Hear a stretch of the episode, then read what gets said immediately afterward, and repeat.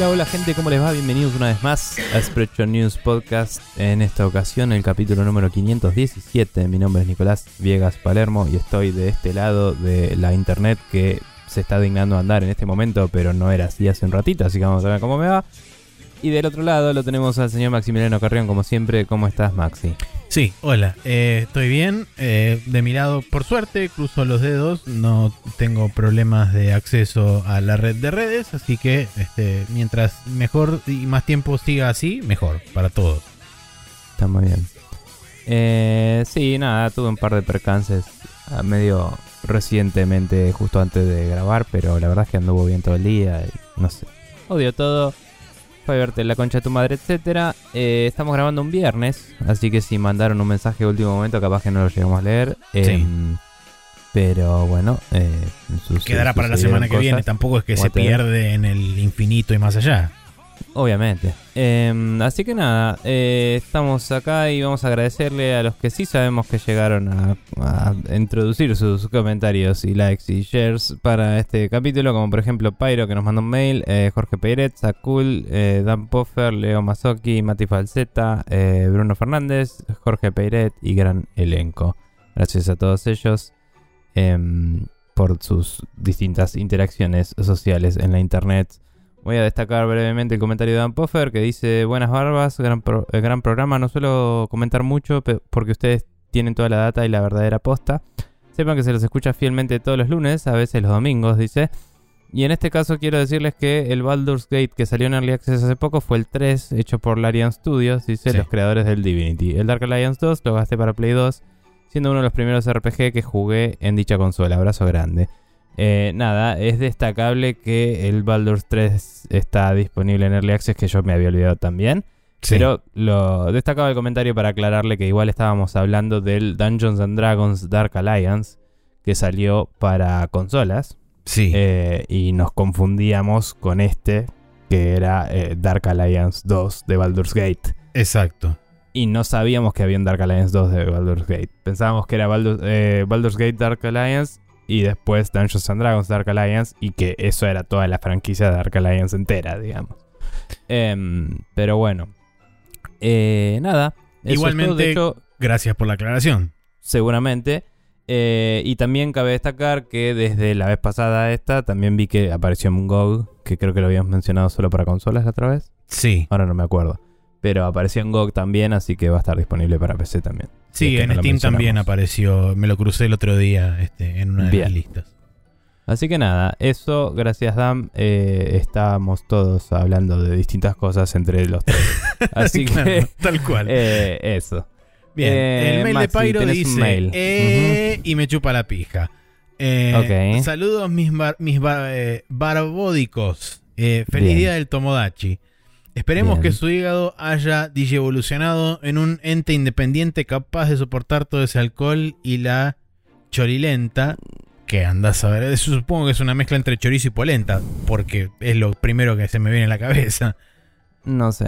Eh, pero bueno, eh, como un acto de amistad, les pido encarecidamente que dejen de mandarme bondi de Porteñolandia a los supermercados para, eh, para poner que estallaron los saqueos en Rosario, ya que la gente es muy boluda y no se dieron cuenta de que esos bondis los mandó Castel y salieron de la boca. Por favor, gente, no la agiten que se viene la crack y el dólar está en camino al sol, ya que eh, y ya no estamos para más quilombos. Sí. Eh, no sabía ese dato, pero bueno, qué bonito que la gente sea una mierda. Eh, Y no me sorprende en absoluto. Eh, pero dejando de lado la actualidad loca, ¿cómo están pasando o la siguen pasando? ¿Ustedes también se sumaron al juego de Opening eh, FE Wolf Rain? No sé qué es eso. O me, Yo van a, tampoco. eh, o me van a explicar cómo esa campaña mágica logró que ese juego venda tanto siendo lo que es. Este, hashtag gen- eh, genios de la mercadotecnia. Me imagino que es un juego de mobile, el anime de Wolf Rain. ¿Era Wolf Rain o Wolf's Rain? Es no una pregunta igualmente válida. No tengo ni la más pálida idea. Eh, yo por Mm. mi lado esta semana apenas pude tocar mi PC más allá de los 47 estrenos de anime de este mes, ya que en mi oficina una de nuestras PCs más viejas, la que tenía XP y no podíamos actualizar porque si no varios programas de la AFIP o similares que se actualizan con disquetes dejan de andar, carita mirando hacia el costado, este, con desdén. Eh, decidió, a partir, eh, decidió partir al cielo del silicio y obvio tuve que calzarme el cinturón de técnico y ponerme con eso. Lo, solucioné, sí, pero demoré casi tres días. Mucho esfuerzo y algo más cercano a la necromancia que a la ingeniería. Está muy bien. Eh, imaginen que la parí tanto con eso que me pagaron aparte en un bono al siguiente día. Bueno, plata, no digo gratis porque los- la sufriste, pero Claro. plata bien merecida, vamos a decir. Este, esa máquina no la toco nunca más.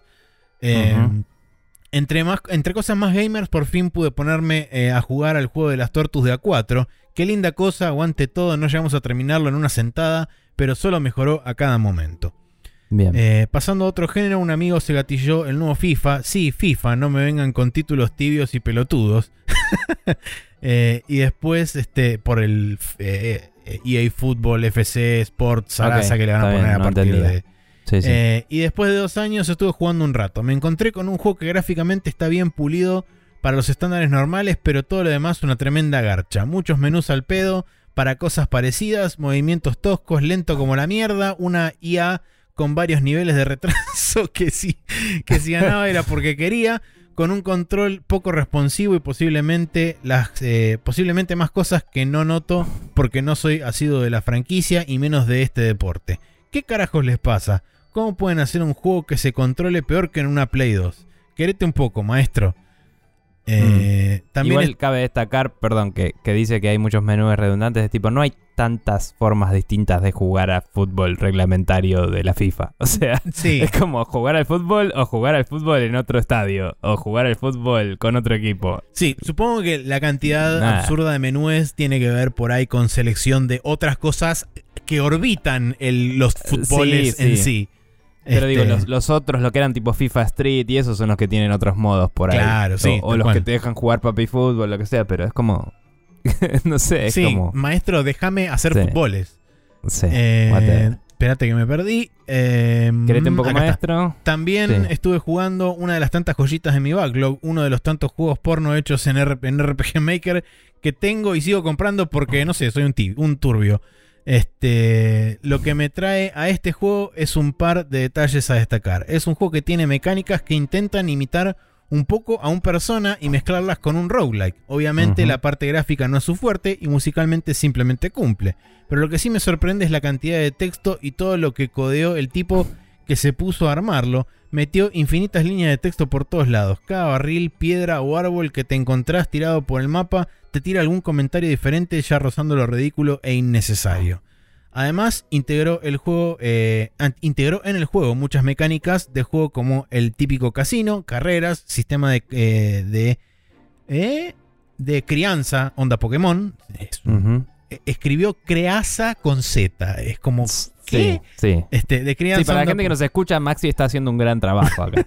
Eh, el clásico RPG por turnos, todo acompañado de una pelotuda cantidad de quests y como buen persona like un sistema de escuela con social links.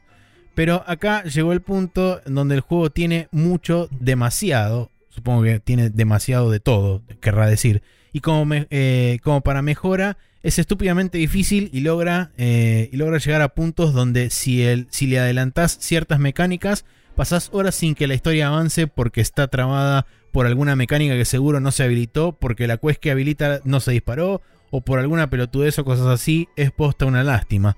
Tanto laburo y una mala dirección a la hora de encaminar al jugador lo termina de cagar del todo. El acá- párrafo ese fue tan largo que me confundió lo mismo que le debe haber confundido el juego a él, pero sí. Sí. Eh, eh, Es más, técnicamente sigue siendo el mismo párrafo porque no hay un punto todavía. no, pero bueno, estoy Pero, intentando sí. dividirlo de alguna forma. Eh, Sí. Y acá está la pregunta de la semana. llegamos. Vamos que Bien. llegamos. Eh, ¿Qué juegos se han encontrado que tengan un montón de contenido y cosas copadas para hacer, pero que por una mala dirección o fallas en cómo encaminar al jugador a la zanahoria, se terminaron jodiendo y volviéndose una mierda? Les escribí bocha porque andaban eh, inapetentes de mails. Esperemos que con este se empachen por un rato. Saludos y que siga la semana del amigo. Hashtag las ofertas de Steam empiezan después del 75% de descuento. Sí, hoy en día, con cómo Mm. está la cosa, creo que es bastante cierto eso. Sí. Em, bien. Eh, empezando por el principio, eh, mi hígado se la bancó bastante bien. Tomé cuatro cervezas, cosa que no hago hace mucho tiempo. Eh, he tomado muchas más cervezas, pero digo. Y ni siquiera hice algo loco. Fue como, fuimos justo a la oficina y fue como, che, vamos a tomar una birra ya que estamos. Bueno, listo. Em, pero bueno, vos no hiciste nada en particular, ¿no? No, justamente Habría estamos que- grabando el viernes porque mañana voy a- vamos a hacer algo. Claro, se van con los pies. Eh, saludos, etcétera. Em, habría que ver de juntarse y hacer algo. Sí, whatever. podríamos organizar. Anywho, porque excusas sociales, ¿no? Pero Sí. bueno. Eh, anywho, em, volviendo a esto, eh, juegos que hagan eso me pasa más que nada con Open Worlds, que Sí. tienen mucho relleno de mierda, que por ahí individualmente no son malas mecánicas, pero muchas veces están totalmente fuera de lugar con respecto al juego. Mm, Entonces, en volumen va a, con un shotgun approach, dejar contento a todo el mundo, entre comillas. Pero porque dejó un poquito contento a unos por un lado y un poquito contento a otros por el otro. Y a otros los dejó contentos del todo porque son completionistas. Y a otros la historia sola les alcanzaba y todo el resto les sobró, digamos. Em, me pasó particularmente con juegos como el Horizon y eso que tienen una narrativa y todo, y de golpe tenés la típica carrera de ganarle al otro en llegar primero a no sé dónde, y es como, no tiene nada que ver con nada de lo que está pasando acá, digamos. sí.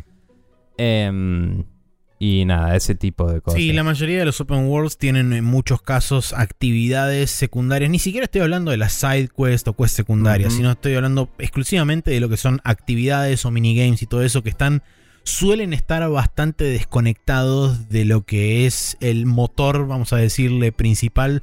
Sobre todo de lo que tiene que ver con la narrativa y el personaje. Mm. Porque es Sí. como que la motivación del personaje apunta para un lado y el, el minigame y todo eso es una disociación total en muchos casos con la motivación principal del personaje y es como Me acabo de acordar del pijazo que eran los experimentos del Spider-Man, ¿te acordás? no lo jugué yo el Spider-Man, así que no te sabría Ah, decir, pero me acuerdo sí que, que me contaste que a vos te habían dado mucha paja en hacerlos. Pensé que alguien te lo había prestado o algo. Bueno, no, No. sé, está bueno el juego, pero tiene esas cosas que sí, oh, Dios. La única cosa que temáticamente estaba buena de las cosas secundarias del Spider-Man, que diría que es un gran ejemplo de esto que comenta eh, Pyro, el Spider-Man de Play 4. eh, la única cosa que sí banco bastante a nivel temático era que había collectibles que eran mochilas. Que Claro. se supone que la excusa era tipo, dejo el traje escondido en varios lados por si tengo que convertirme en Spider-Man de golpe. Tal cual. Y me pareció una re linda excusa para la típica eh, treasure hunting. Pero creo que inclusive tenía agarrar palomas también, que es tipo, ya lo hicimos en GTA 4 y todos decidimos que era una mala idea. O sea, y en el GTA 4 les puedo disparar de a 7 kilómetros con un sniper y acá tengo que perseguirlos. Es estúpido. Ya sabemos que es mala idea. No lo hagamos de nuevo. tipo, Sí. fuck. Pero bueno, nada. eh, Spider-Man es la respuesta. Eh, Igual es un buen juego, pero eh, todo el contenido secundario llegó un momento que lo mandé a cagar y dije voy a terminar este juego ya porque ya me hinché las pelotas.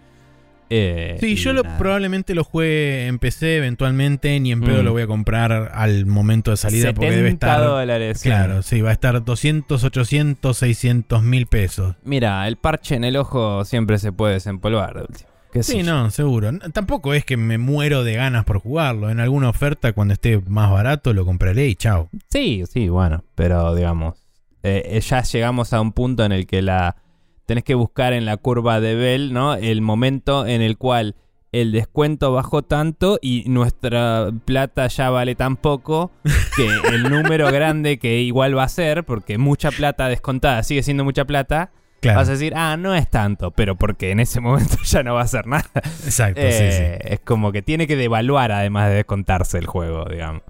Eh, pero bueno, así está el país, etcétera.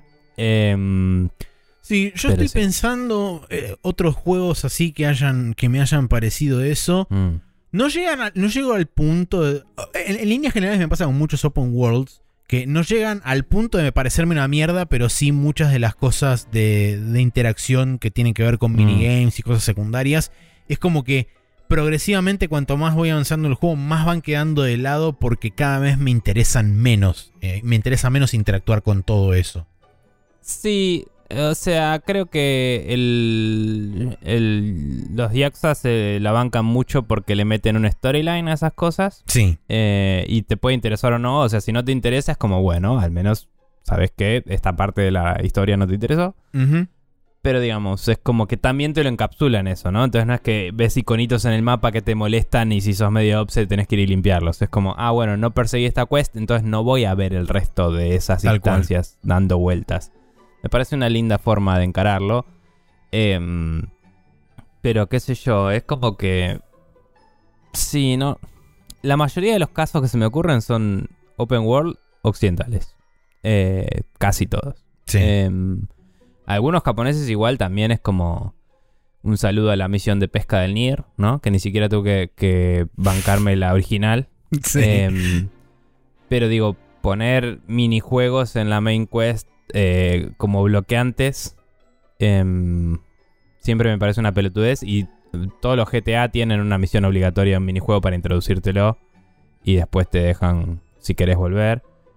Eh, no todos los minijuegos, pero los que te quieren promover, digamos. Y el Yakuza hace lo mismo, sí. pero como decía, te plantea una... Tiene una razón de ser, no es tipo... A este personaje me invitó a jugar a los bolos. Y... Bueno, el GTA lo usa bastante bien porque tienen un énfasis en la narrativa, ¿no? Pero bueno, em, qué sé yo, digo, cuando se vuelve obligatorio porque sí me molesta, porque hay juegos, muchos juegos japoneses donde te muestran la, la mecánica secundaria como parte de la main quest. Solo porque es como, bueno, llegaste a la parte del mapa donde está disponible, así que te lo voy a mostrar ahora, para que sepas que existe. Y te paran la acción para hacer eso. Y es como, eh, no hacía falta. Puedes ponerme un pop-up que me diga, se habilitó tal cosa, si querés andá y hacelo. Sí. Eh, entonces me molesta más quizás lo invasivo que la presencia sola de toda esa cantidad de cosas. Em, pero bueno. Bien. Eh, gracias Pyro por ese mail, gracias a Dan por, por el comentario y a los demás por distintos tipos de interacciones, como decía. Eh, Sakul nos dejó una pregunta que vamos a ir a contestar a la sidequest eh, a continuación.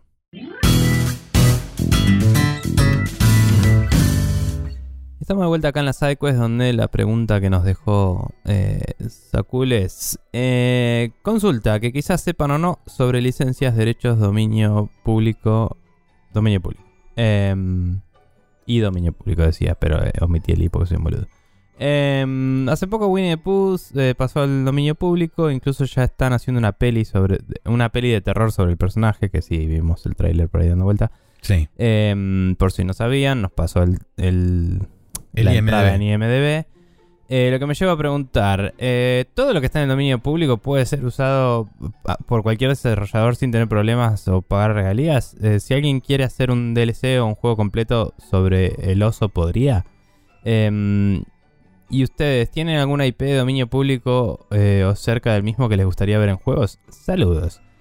Eh, mira, la respuesta es sí. El dominio público es público y lo puede Sí. usar cualquiera. Por eso muchos juegos usan música clásica de fondo, a veces en momentos dramáticos, Sí. en vez de tener su propio soundtrack. De hecho, Por también eso- hay ejemplos con HP Lovecraft. Lovecraft hay bocha Sí. de videojuegos porque todo el trabajo de Lovecraft está en dominio público.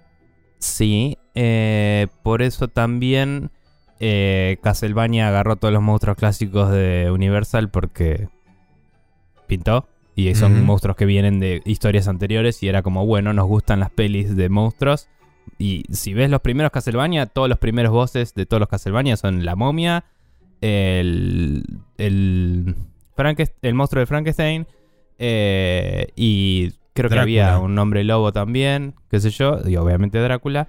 Pero son todos como de novelas que ya, ya eran dominio público desde hace mucho. Exacto. Em, eh, y nada, eh, la verdad es que cualquiera podría hacer un juego con Winnie, con Winnie the Pooh. No podrían publicarlo en China particularmente. Claro, sí, eso sería un problema. Eso es un tema aparte.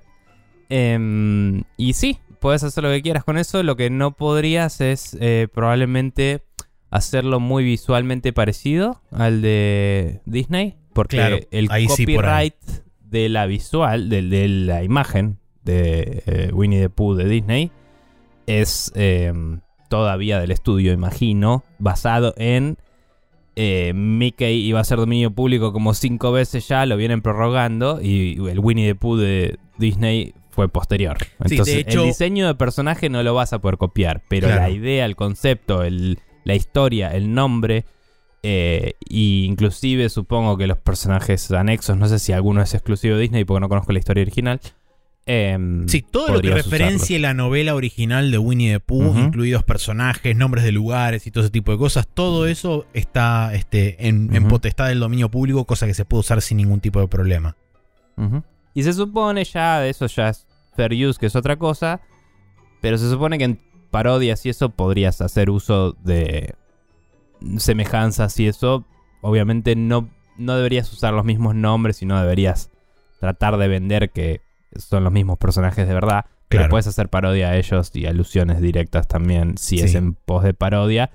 Va a ser difícil eh, para alguien individuo pelearla en la corte si una empresa viene a hincharte las huevos. Sí. Pero se puede. Y Eh. con respecto a lo que decías antes de Mickey, si bien es cierto que Mickey tiene, tuvo varias sendas prórrogas a lo Sí, largo del año con la respecto al, al copyright, el primero de enero de 2023 eh, caduca uno de los primeros copyright que todavía estaba atado, creo que a la primera revisión de la ley de 1970 y pico, que son los cortos del año 16, 13 o algo así, son los, primeros cortos eso. de Mickey. Ese Mm. diseño en particular de Mickey, junto con un par de cosas más, va a van a caer en el dominio público. O sea que una, entre comillas, parte de Mickey va a estar disponible en dominio público y Disney por ahora no puede hacer nada al respecto. Sí, deben estar haciéndolo vía lo loco, pero todavía no pasó nada. Em, y más allá de que el copyright es una ley de mierda que cuando un país la aprueba, los demás, medio por no entrar en quilombos, lo respetan. Y países como Estados Unidos, que tienen mucho lobbying, fueron parte del problema en prorrogar todo esto tanto tiempo.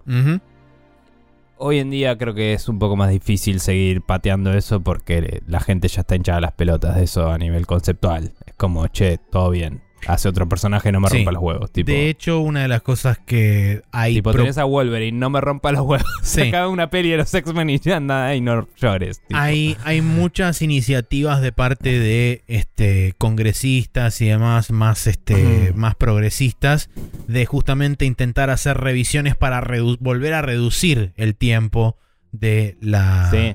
del, del copyright para ajustarlo un, a un periodo un poco más lógico y no una demencia como está hoy en día, que es creo en Estados Unidos con todas las prórrogas y qué sé yo, creo que es tipo desde la muerte del autor son 75, años. años. Sí.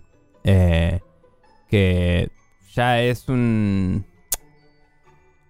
No es inmanejable, digamos, pero la cantidad de, de cultura popular que se hizo en el siglo XX solo, y ni, ni hablar de ahora el siglo XXI, ¿no? Eh, es tan alta que es como, che, eh, debería deprecar más rápido solo porque seguimos generando cosas nuevas constantemente. Exactamente. Es como que eh, ya la relevancia no existe para esas cosas y si es solo en pos de la preservación, entonces ya tenemos preservación de eso en museos y eso, entonces no... Hoy no tiene un uso, ¿no? O sea, esa ley es como que no, Sí, no sirve además, para un choto. por Igual lado- cabe destacar, perdón, que en Paraguay estaba la, la fábrica, es, la cosa esa que no sé si hacían alfajores o qué mierda, que se llamaba Miguelito o algo así. Que tenía el logo que Creo era Mickey, recordar. literal. Sí. Y lo habían perdido el juicio, porque era como lo estuvieron usando por no sé cuántos años, no hiciste nada, perdiste. tipo, Sí. Y le cabió. Y es literalmente Mickey. Y es buenísima. Eh, hay Sí. casos así en el mundo también. Ot- otra de las cosas también que tiene, tiene un poco que ver con lo que decía Nico del tema de la, de la irrelevancia o de la falta de relevancia que pueden llegar a tener este, ciertos y determinados autores o ciertas y determinadas obras con tanta extensión de copyright, es que al volverse de dominio público se revitaliza esa obra porque vuelve a estar de alguna forma en, en la boca de, de cierto, de cierto grupo de, de- de personas porque se vuelve utilizable y eso hace que quizás sirva de inspiración para nuevas cosas que se puedan generar de- eh, en base a eso. No necesariamente este, algo derivativo, sino algo que esté inspirado en cosas que pasaron a dominio público. Sí, o sea, de nuevo, quizás hubo un tiempo que la gente tenía miedo de que Konami les haga quilombo, pero fíjate ahora cuántos juegos están saliendo con cosas muy inspiradas en Castlevania, porque es como, ¿qué me vas a decir? Es Drácula. Tipo, Sí. y, y- y otros monstruos. Y es como. Sí, tiene que. Castlevania es muy icónico y muy pocos juegos tocaron ese lore fuera de ellos. Entonces es como que todo parece una copia barata de ellos, Claro. ¿no? Pero ahora está ese juego que ya es un poco más debatible, pero que está, se ve muy lindo, que era Simon Quest and de no sé qué, o de Vampire o algo así. Era como, lo Sí. Y es el sprite de Simon así calcado. Pero se ve re lindo ese juego y es como, por ahora no lo frenó nadie el chabón y se ve muy bien. Em, no sé cuándo iba a salir ese juego, pero tenía mucha pinta y era un Castlevania 2 like. Em, pero bueno, no sé. eh, sí, el dominio público creo que el problema que tiene es eso que decía, ¿no? De que está, por, por la duración que decíamos, que tiene, es como que son todas cosas que hoy son sí o sí cosas de época, ¿no? O sea, no, no es algo que puede ser relevante hoy. No tenés diseños de personajes de Jack Kirby de Marvel que hoy siguen siendo relevantes por las películas disponibles, ¿me entendés? Em, o, o Superman, que es más viejo que la mierda. O eh, no puedo libremente dibujar un Forte en una historieta, probablemente, imagino. Eh, Y creo que no. No hice el cálculo, pero estoy bastante seguro de que no. Y es como, loco, vamos 120 años de aviación, 120 años de automóviles, que más o menos el mismo año salieron los dos, eso sigue volándome la cabeza cada vez que lo pienso. Em, no sé, cosas de cine, un montón. Eh, justo King Kong creo que ya es público por ese, ese precedente legal que se dio Universal hablando de algo y que la cagó y después Nintendo se Sí, agarró cuando de eso le hizo cuando- el juicio a Nintendo. Sí. Eh, pero no mucha gente hace cosas con King Kong, supongo que porque es caro de hacer. eh, Sí, eso y Pero- porque mucha gente por ahí no sabe del todo que en realidad Universal no tiene el control de King Kong porque justamente es de dominio público. Sí, sí, tampoco estoy seguro si dijeron public domain, pero como que hicieron, se mandaron una cagada que permitió que, que fuera así. Eh, la historia esa va más o menos mientras Maxi está googleando. em, en un problema legal que había tenido Universal que incluía monstruos y King Kong.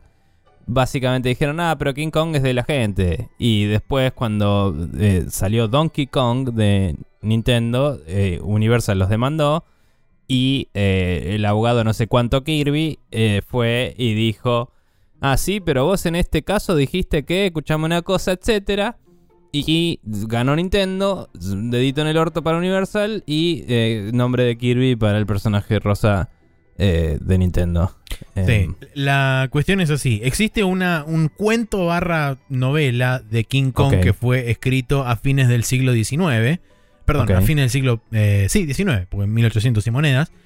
Pero hay una Sí. película que salió en 1933 que esa película está sujeta a la extensión de copyright que se hizo en 1988. eh, En 1998, perdón.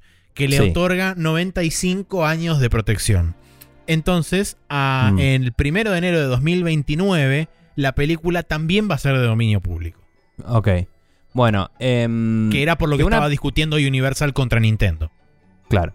Que una película sea de dominio público lo que permite es que usemos clips de esas películas para cosas. Exacto. Eh, entonces podrían salir, por ejemplo, videojuegos que tengan un estilo blanco y negro con efecto de película y te metan cosas de la peli en el medio y después el resto sea tipo un Trek to Yomi de gorilas, ponele. Em, no sé. Bla, es, eh, es muy interesante todo eso. Es muy cáncer también, porque decís que mal Sí. que está armado todo, la puta que los parió todos. Y cómo protege a las empresas y a nadie más, básicamente.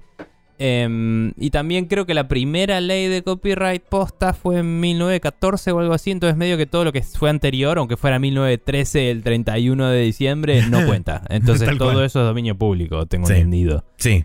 Em, pero bueno, la verdad es que. O sea que técnicamente el Forte es dominio público. Eh, eh, Porque creo que es de, 19 sí, de 1906. Una cosa así.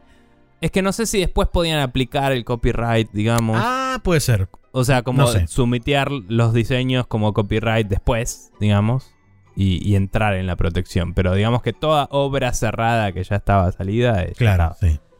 Eh, igual no sé cuándo salió a la venta el Forte, porque el automovilismo empezó en el 1903, pero el Forte, que era el primero comercial, no sé de qué año es. Tampoco sé si es 1914 exacto la ley de copyright, me estoy acordando más o menos cómo era. Em, pero bueno, eh, whatever. Cuestión que es muy interesante. eh, me sorprende que no hay más historias que mezclen cosas de mm, cuentos de hadas, de cosas así, como hizo el Witcher, ¿no? Que más allá de que el libro lo hace, es. No, no, no veo tantos juegos que se inspiren en esas cosas que no sean indies, ¿no? Como ese juego que hace poco se anunció que era toda mitología medio eslava, que era re creepy el juego Sí. o cosas por el estilo. Y, mm, y nada, en su momento, qué sé yo, God of War me parecía retrasgresor. Tener una cosa basada en mitología griega era raro en el momento en el que salió el God of War. Todo era como guerra y tiros. Eh, entonces nada, es como que hay cosas re interesantes ya en el dominio público hace bocha y no se estaba explorando tanto. Ahora lo están haciendo bastante los indies. Las empresas por alguna razón se están esforzando más en hacer nuevas cosas. Supongo que es para que no salgan copycats y les quieran comer el, el proverbial eh, Almuerzo. almuerzo. Em, pero bueno, nada. Interesante. la Para cerrar la información, el. Forte salió este, por primera vez en 1908. Ok. Eh, nada, y no sabemos cuándo fue el copyright, así que ahí está. Sí. Em, bien. Bueno. eh, la gente puede hacernos preguntas como hizo Sakul, mandándonos eh, las mismas a sprechonews.com barra preguntas. Em, por cierto, hice un mini update en sprechonews.com poniendo un link a eh, la parte de donación de archive.org que están siendo eh, denunciados por un montón de gente de mierda últimamente eh, porque les quieren sacar derechos de bi- biblioteca digital para que no puedan prestar libros que ya lo hacen de una forma medio artificial a propósito para cumplir con leyes establecidas y aún así no les alcanza los forros y quieren bloquearles eso. Así que si quieren donarle unos manguitos a Archive que nos hostea el podcast gratis, buena onda.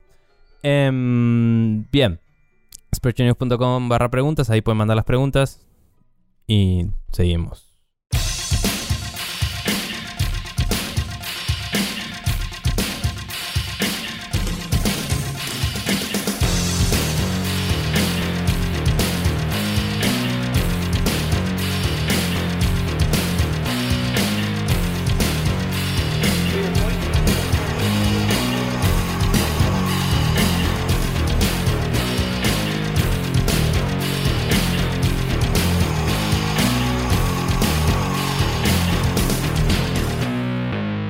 Estamos de vuelta acá en el Now Loading donde vamos a hablar de qué estuvimos jugando esta semana. Eh, yo jugué poquito, voy a decir. Em, así que te tiro update de el background story. Eh, no me acuerdo exactamente dónde lo dejé comentado la vez pasada. No, no, me, no recuerdo si comentaste hasta un punto en particular. Hablaste Mm. bastante sobre todo el tema de mecánicas. Recuerdo que hablaste sobre un boss que tiraba un, este, un aliento Sí, el de, acid breath. de eso. ácido y demás. Este. Hablaste de que eh, en un momento intentaste cambiar tu estrategia contra ese bicho y después decidiste que no, porque habías modificado muchas armas y volviste a cargar el save anterior. Sí, eso fue contra algo anterior, pero sí. Eh, nada, em, prosigo ahí, eh, avancé un poquito más, no mucho. Em, sigo pasándola súper bien y sigue siendo difícil y usen save states, no hay mucho que actualizar. Em, Podés usar save states desde el, desde el Mister. de- desde el Mister, sí, no sé cuántos slots tiene. Tiene como un slot que puedes cambiar desde una parte del menú y después un save y un load del slot activo, digamos. Eh, si tuviera un teclado, supongo que tengo más shortcuts, pero como lo uso con el control, tengo que ir y toglear Sí, a cuál mano. save state estoy manejando. Eh, sí hay un tema de, como estoy usando los saves del juego también, hay algunos temitas de sincronización. Una vez prendí una setting, eso lo conté una- en un capítulo ya, pero una vez prendí una setting para probar un boost que hace de CPU. El juego corría un poco mejor, pero me rompió el save. Entonces básicamente tuve que hacer un reload y para eso tuve que apagar el boost porque si no, no no cargaba. No me leía la. Bueno, por lo menos no te lo corrompió definitivamente. No, no, obvio. Em, pero parece que como que los juegos que aprovechan eso hay que tenerlo prendido desde el principio o algo así, parece. O capaz que el, el, el read write de la memory card en ese juego andaba mal. No sé, es medio juego por juego eso. Es, lo que hizo el chabón del core fue implementar un caché de memoria que no tenía la Play. O sea, la Play le pegaba al RAM directo, claro. digamos. O por ahí tenía un level 1, pero no tenía un level 2, lo que sea. Eh, le, puso un nivel de caché en el medio que, que hace que corra más rápido, porque todos los fetches de memoria van más rápido. Sí. Eh, y hay juegos que por ahí se rompen horrible y hay juegos que suben los FPS entre 2, 3 FPS hasta 10 más. o sea, depende, depende del juego. Depende si está streameando muchos datos o cosas así, ¿viste? Em, y nada, la verdad es que subía bastante la estabilidad del Vagrants, pero bueno, ya lo había empezado a jugar sin eso, así que bla. Em, nada, boludeces, eh, pero sí, sigue estando muy bueno. Em, la historia, como dije la vez pasada, se, se, empieza a ver un poco el pasado del chabón y todo eso, y tenía un twist loco que no es el que te esperás, pero está por ahí, digamos. Y me pareció interesante porque te caracteriza a tu personaje, no es la gran... Uy, me acordé por qué perdí la memoria. es como... Eh, es la gran, che, vos no sos quien vos pensabas que eras. Ah, get your ass to mouse, y, etcétera. Y eso, claro. y eso lo banco un poco más, porque es como. Como que el personaje sigue sin saber de su pasado, pero le dijeron una versión de su pasado en la cual no está seguro si creer y, crisis existencial y todo eso. Escuchando, hay un canal que ahora no me sale el nombre de YouTube que hacen deep dives, que no es el de Minmax, es otro más. Em, que yo había visto alguna vez, creo que lo recomendé alguna vez. Pero están empezando uno de Metal Gear y básicamente hacen tipo em, Game Club y como que dicen, bueno, jueguen hasta acá y hablamos la próxima. Sí. Em, hicieron un capítulo de preámbulo de Metal Gear y hablaron de un montón de cosas. De tipo Hideo Kojima, la historia de, él como desarrollador hasta el momento que hizo Solid. Qué pasó en el Metal Gear 1 y qué pasó en el Metal Gear 2 para contexto, porque nadie sabe, digamos. Eh, etcétera. así como bueno, y fueron ahí, estaba Frank Yeager y no sé qué, bla, bla, bla, etcétera. Y mm, hablando de todo eso, ellos ya habían jugado hace poco al Background Story, que lo tengo ahí pendiente para ver el deep dive de ellos. Y, mm, dicen que eh, los developers de Baran Story citaron a Metal Gear como inspiración directa, zarpado. Y eso explica bastante de la presentación cinemática que tiene. De hecho, parece que cambiaron bastante el juego para asemejarlo al Metal Gear, claro. No sé si asemejarlo, pero sí para decir, che, se puede hacer una presentación cinemática en esta consola, hagámosla. Asemejarlo en el sentido de este, inspiración, no de eh, hagámoslo como el juego tal cual. No, no, obvio, solo digo. Eh, a nivel temático de la historia, no sé si ya estaba todo seteado, pero digamos, la presentación, el suspenso, la intriga, todo eso parece que está un poco claro. inspirado y la cinemática en sí, obviamente. Eh, nada, la verdad es que por eso creo que me está entrando muy directo porque también lo cité con los Yakuza y todo, ¿no? Es como esa movida japonesa de te puedo presentar algo serio, em, no tomarte como un boludo y explicarte todo en la cara, sino irte a poquito y, creer más en el espectador, ¿no? Y hacerlo un poco más involucrado. Quizás no tiene boludeces como tiene el Yakuza o, el Metal Gear, es un juego bastante serio el Vagrant. Pero. Mm, pero el pacing para la cantidad de menús y cosas que tenés que manejar está bastante bien. Y la historia se va desarrollando de forma interesante y los personajes se, se mm, están muy bien desarrollados. Una cosa que no me acuerdo si mencioné es que también tienen, además de lo que mencioné, los modelos 3D, todo eso, que eran re locos, cómo manejaban las luces y eso, tienen eh, texturas animadas. Eh, hay un par de momentos donde algún personaje se golpea y le sale sangre, viste que son tipo píxeles que le van chorreando en la cara, que eso no se podía hacer por... Eh, o sea, quizás podrían tener múltiples layers de textura y poner una arriba de la otra. Pero si no, es como que tenés que tener los- el sprite animado y la cara sangrando del chabón, ¿me Claro, sí, sí. Eh, cosas así por el estilo que le dan también un énfasis a la cinemática correspondiente. Que es interesante porque es como la versión primitiva de él te swapeo el modelo por uno de más alta resolución para la cinemática. Em, es directamente te hago eh, animaciones específicas y de la textura directamente. Y también con eso ponen expresiones faciales y eh, cómo mueven la boca y eso porque los modelos no tienen tanto detalle para tener boca poligonal, pero la abren y cierran un poco em, con animaciones. Y eso me hizo acordar de un juego que tengo ganas de jugar algún día también, que es el Mega Man Legends, que lo tengo rependiente y tenía ese estilo de animación. Pero bueno, paréntesis. Eh, nada, Background Story sigue estando buenísimo. Muy bien. Yo, como exactamente me imaginaba que iba a suceder, terminé la historia del Monster Hunter Rise Sunbreak y llegué a lo que sería el postgame. Em, disfruté bastante el resto del, del viaje después de haber tenido un par de paredes este, a partir de Master Rank 4 y 5. Eh, medio como que mainlineé en cierta forma la historia por los monstruos que menos resistencia me ofrecieron y después llegué a la final. Y una vez que pasé la final es como que me, me dediqué a hacer más que nada un poco del contenido postgame o del contenido de endgame mejor dicho para mejorar un poco mi, equi- mi equipamiento y eventualmente volver y hacer las quests opcionales que dejé colgadas por el camino y demás simplemente para terminar de completar ese contenido y terminar de cerrar algunas quests opcionales que quedaban por ahí eh, como dije, la experiencia me gustó mucho. Eh, debo decir que el jefe final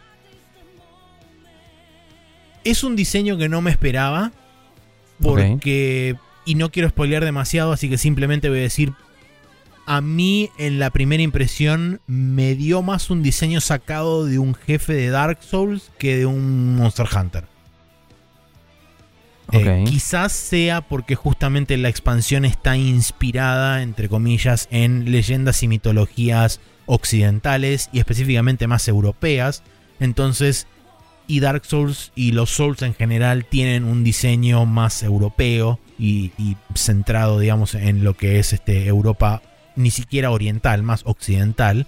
Entonces, quizás por ese lado viene más por ahí mi asociación que simplemente por, el hecho de que los chabones copiaron el diseño y ya. Eh, pero es como que me resultó fuertemente inspirado en, cosas que veo más reflejadas en los Souls que en Monster Hunter. A pesar de que en este juego se ven cosas bastante más europeas en, en ese sentido. Porque ocurren todos como en un reino más este, orientado hacia ese lado en cuanto a estética se refiere. Ok, entonces el boss final no vendría a ser el. Eh, Bla Nargacuga. No, el Nargacuga no. El, No, Malseno, que es el flagship de la expansión. En realidad, justamente los flagships nunca suelen ser los jefes finales, sino que es como te hacen No, el, bueno, el pero no clásico bait and la switch de miren, miren el flagship, es Sí, re sí. peligroso, bla, bla, bla, y te lo ponen. No, no, al final siempre hay que matar a Dios. Eso ya Claro, lo y te lo ponen a O mitad sea, de la historia y cuando lo matas es tipo, che, paren, al final el- el- todo lo que estaba explotando y rompiéndose no se calmó cuando matamos a este bicho. Y es como, ah, claro, porque en realidad... Y sigue la historia y llegas al final de todos los finales y te dicen, ahí está, ese, hay que matar a ese. Y vas y lo matas y ganamos. Este, Ahí estoy viendo eh, a ver qué es este boss final porque me da curiosidad. Y, ajá, mira vos. Está bien. Eh, y la pelea, la verdad que resultó bastante divertida. Es medio power tripera porque en determinados momentos tenés como ayuda externa. eh, donde vos tirás una bengala en un momento. Pasa un, un tiempo X de que estás en la quest y te activan una bengala. Y cuando tirás la bengala, tiran un mega misil de Dragonator, que es esa, ese arpón gigante que está en, en muchos lados en Monster Hunter. Y, este, Eh. y ese arpón viene con una carga de explosivos y vuela toda la chota y explota todo el carajo. Y el bicho se pone en super enrage mode y es como 10 veces más mortífero y qué sé yo. Y es como todo elevado al 10.000%. Eh, Y está bueno porque es tipo así un show de, eh, de Final Shanda. Y después festejan y todo, se ponen en pedo y demás. Y Ahí después, estoy viendo literalmente eso. Hay una explosión re loca y después el bicho haciendo cosas. exactamente. Em, me hizo gracia porque cuando entré a verlo, el personaje que es el, el, el streamer o quien sea que grabó este gameplay sí, está con un personaje que tiene básicamente un disfraz que pinta ser tipo Onechambara. sí. O sea, gorrito de cowboy, bikini y pantalones. Y después tiene un sombrero de Luffy, básicamente, de escudo. y, y, y una. Eh, como es una Gunlance, que es un, un, un choclo gigante. un choclo gigante, como, sí. Bien, buenísimo. 10 de 10. Sí, eh, Em. eh, Monster Hunter Fashion está eh, más en boga que nunca. Pero sí, Sí. la, la- la pasé muy bien en general. Hubo momentos en donde me frustré con algunos monstruos. Ahí fue donde decidí básicamente voy a ir por el camino de menor resistencia hasta el final y después me dedicaré a cazar los monstruos que me quedaron colgados. Que eventualmente lo haré. eh, y después quedará pendiente cuando empiecen a salir las sucesivas expansiones más allá de, agosto, que creo que en a, a mitad de agosto o en algún momento de agosto es la primera. Em, y después, por otro lado, estuve jugando al juego del gatito porque salió el Stray. Yo lo estoy jugando en PC, también está disponible en PlayStation 5. Y es un juego muy zen para mí en determinados aspectos porque... mm, es- Perdón, es- por ahí me distraje, pero lo estás jugando en PC. ¿no? sí, lo estoy jugando en PC. Porque dijiste, también lo estoy jugando y después dijiste en PlayStation 5, a menos que yo haya entendido. No, no, no, no, sí, lo estoy jugando en PC. Está disponible en PC y Play 5, eso es lo que dije. sí, sí, sí, sí. Em, porque eh, primero arrancas, sos un gato y estás Bien. con un grupo de otros gatos y vas deambulando por ahí mientras te van tutorializando muy, este, ¿cómo se llama esto? Cuando es todo así muy eh, expresado, eh, muy diegético todo. Eh, el botón del maullido, el hecho de que vos podés interactuar con, con determinadas partes del ambiente, todo muy contextual este, con respecto a los botones. Un, un- un mismo botón hace diferentes acciones dependiendo del contexto en el que estés y demás. Em, y lo mismo también muchas de las acciones que puedes hacer, principalmente saltar y todo eso, son más contextuales que otra cosa. Vos no puedes ir spameando el botón de salto, sino que uno de los botones de los face buttons, a medida que te vas acercando hacia un lugar donde ellos determinan que es la altura correcta a la que vos podés saltar, te aparece el prompt y vos podés saltar de un lado al otro Bien. Eh, una vez que transcurre toda esa primera parte de tutorialización de movimiento y qué sé yo, ocurre una situación, vos este, te separás de ese grupo de gatos y terminás cayendo en lo que se vio en los trailers, que es esa ciudad medio aldea este, populada por máquinas con pantallitas por cara. Em. Y ahí es donde se empieza a revelar un poco el misterio de qué onda estas, este, estos entes que andan dando vuelta por ahí y que adoptaron aparentemente una forma de civilización o algo por el estilo. Y te van contando un poco del pasado y demás. Ahí es donde encontrás la mochilita que le terminan eventualmente poniendo al gato eh, con un robotito. Que el Mm. robotito se llama B12. Casualmente el estudio que desarrolló el juego también se llama B12. Entonces yo asumo Mm. que es una suerte de self-insert del estudio para medio hacerte de guía y contarte un poco la historia y el trasfondo y la narrativa del juego. Mm. Em, porque esencialmente sos un fucking gato. eh, y haces literalmente cosas de gato. No es que el gato es este. em, ¿Cómo se llama esto? Em, consciente de "S- soy un ser pensante. Es un fucking gato. Eh, pero el- Mm. no sé si es que el robot habla en gato y habla en idioma del robot o de los robots locos. O Mm. si es que es, es una simple abstracción para te hablo a vos audiencia, pero hagamos de cuenta de que el contrato tácito entre el suspension of disbelief que vos le estás poniendo y demás queda este, cerrado y no hay problema. Em, Pero la cuestión es que te van contando un poco sobre la historia y qué sé yo.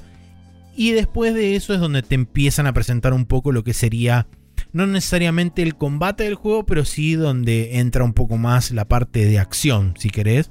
Porque hay como unas especies de parásitos mutados don, que se comen esencialmente todo, porque fueron Mm. evolucionando. Principalmente fueron creados para consumir basura orgánica y después terminaron eventualmente evolucionando a consumir orgánico, inorgánico, metales y demás. Claro. Entonces la idea es que todo el- toda la, la zona esa donde está este, este pueblo, fuera de determinada área de exclusión, em, está todo contaminado por esas bacterias. Entonces la idea es que vos, como, el, como gato, tu único objetivo potencialmente que yo veo es querer volver Salir. a juntarte con Mm. tus gatos amigos que están en otro lugar mucho más arriba, casi en la superficie. Y Mm. de lo que se reveló, del, lo único que se reveló del trasfondo es que hubo alguna suerte de cataclismo en la superficie y toda la humanidad fue a las profundidades y se este, armó sociedades y qué sé yo, pero algo pasó que la humanidad o desapareció o transfirió su conciencia a robots y ahora son robots o algo por el estilo que todavía no se resolvió, entonces no sé qué onda. Eh, pero está, está muy interesante planteado el, el- el misterio y cómo te lo van revelando Mm. así medio a cuentagotas. Y me resulta muy interesante todo lo que es el, el manejo del gato porque claramente gente que estuvo observando minuciosamente gatos durante mucho tiempo porque las Sí. animaciones del gato están genuinamente muy bien hechas. Sí creo que tiene un pelín de dureza a la hora de hacer transiciones de determinados tipos de animaciones, pero eso se lo Sí. atribuyo yo principalmente a que seguramente es un estudio chico, entonces seguramente no sí, tuvieron... creo que son. No sé cuántos, pero como. mm, Que te diga una docena, como mucho. Por eso, un sí. Estudio chico. Mm. Se, nota en, ese, en esos lugares donde le falta ese Mm. 5 para el pulido final, este, pero que no distraen del, del general de la experiencia. Eh, y además también tiene, tiene cosas súper boludas y sin sentido, como por ejemplo el hecho de que vos como gato puedes acercarte a una botella que está parada sobre un lugar y puedes pegarle con la pata y tirarla por el simple hecho de tirarla. Eh, o podés, este, en determinados lugares cerca o alrededor de gente, hay como lugares con o colchoncitos o, o cosas así donde te puedes enroscar y ponerte a dormir porque sí. Este, y hay otros lugares que tienen este, como marcado para que te puedas poner y rajuñar con las patas para afilar las garras, porque hacen usualmente eso los gatos. Por el simple hecho de hacer eso, o podés ir a molestar gente rajuñando las puertas y te gritan desde adentro: ¡Eh, salgan de acá, bla! Eh, y joder, gente, porque sos un gato y haces eso. Em, nada, Em. me está entreteniendo muchísimo y pues, sin- sinceramente lo estoy tratando medio como una suerte de. No, no voy a decir terapia, pero sí es medio como un juego así terapéutico para relajar, a pesar de que tiene las partes de conflicto que son un poco más tensionantes, pero nada Ujú. súper extremo. Está bien. Em, ¿Tenés un botón para chuparte las bolas? no, tenés un botón para maullar nada más. Iván. Tan, tan juego de gatos, ¿no? ¿Qué? Eh, En, en su defensa puedes maullar en cualquier momento, inclusive durante cinemáticas. Entonces Está hay muy alguien bien. que te está hablando y vos estás miau, miau, miau, miau, miau, miau. Sí, obviamente. Eh, no, em, o sea, este juego, como dije alguna vez, me bajó mucho cuando vi el robotito en un trailer. Eh, me bajó mucho el interés del juego. Y me bajó bastante también cuando vi que había prompts para decir salta ahora, porque ahora podés saltar. Y como que no puedes saltar en cualquier lado. Em, que está bien, los gatos no saltan en cualquier lado, pero digo, si yo tomo el control, quiero hacer lo que se me cante el culo, ¿no? Em, entonces, como que no me decido si lo quiero jugar o no. Eh, pero estoy escuchando que está bueno en serio a nivel historia y eso, pero es como que no, viste cuando decís, no sé si quería una historia, quería pelotudear con un gato.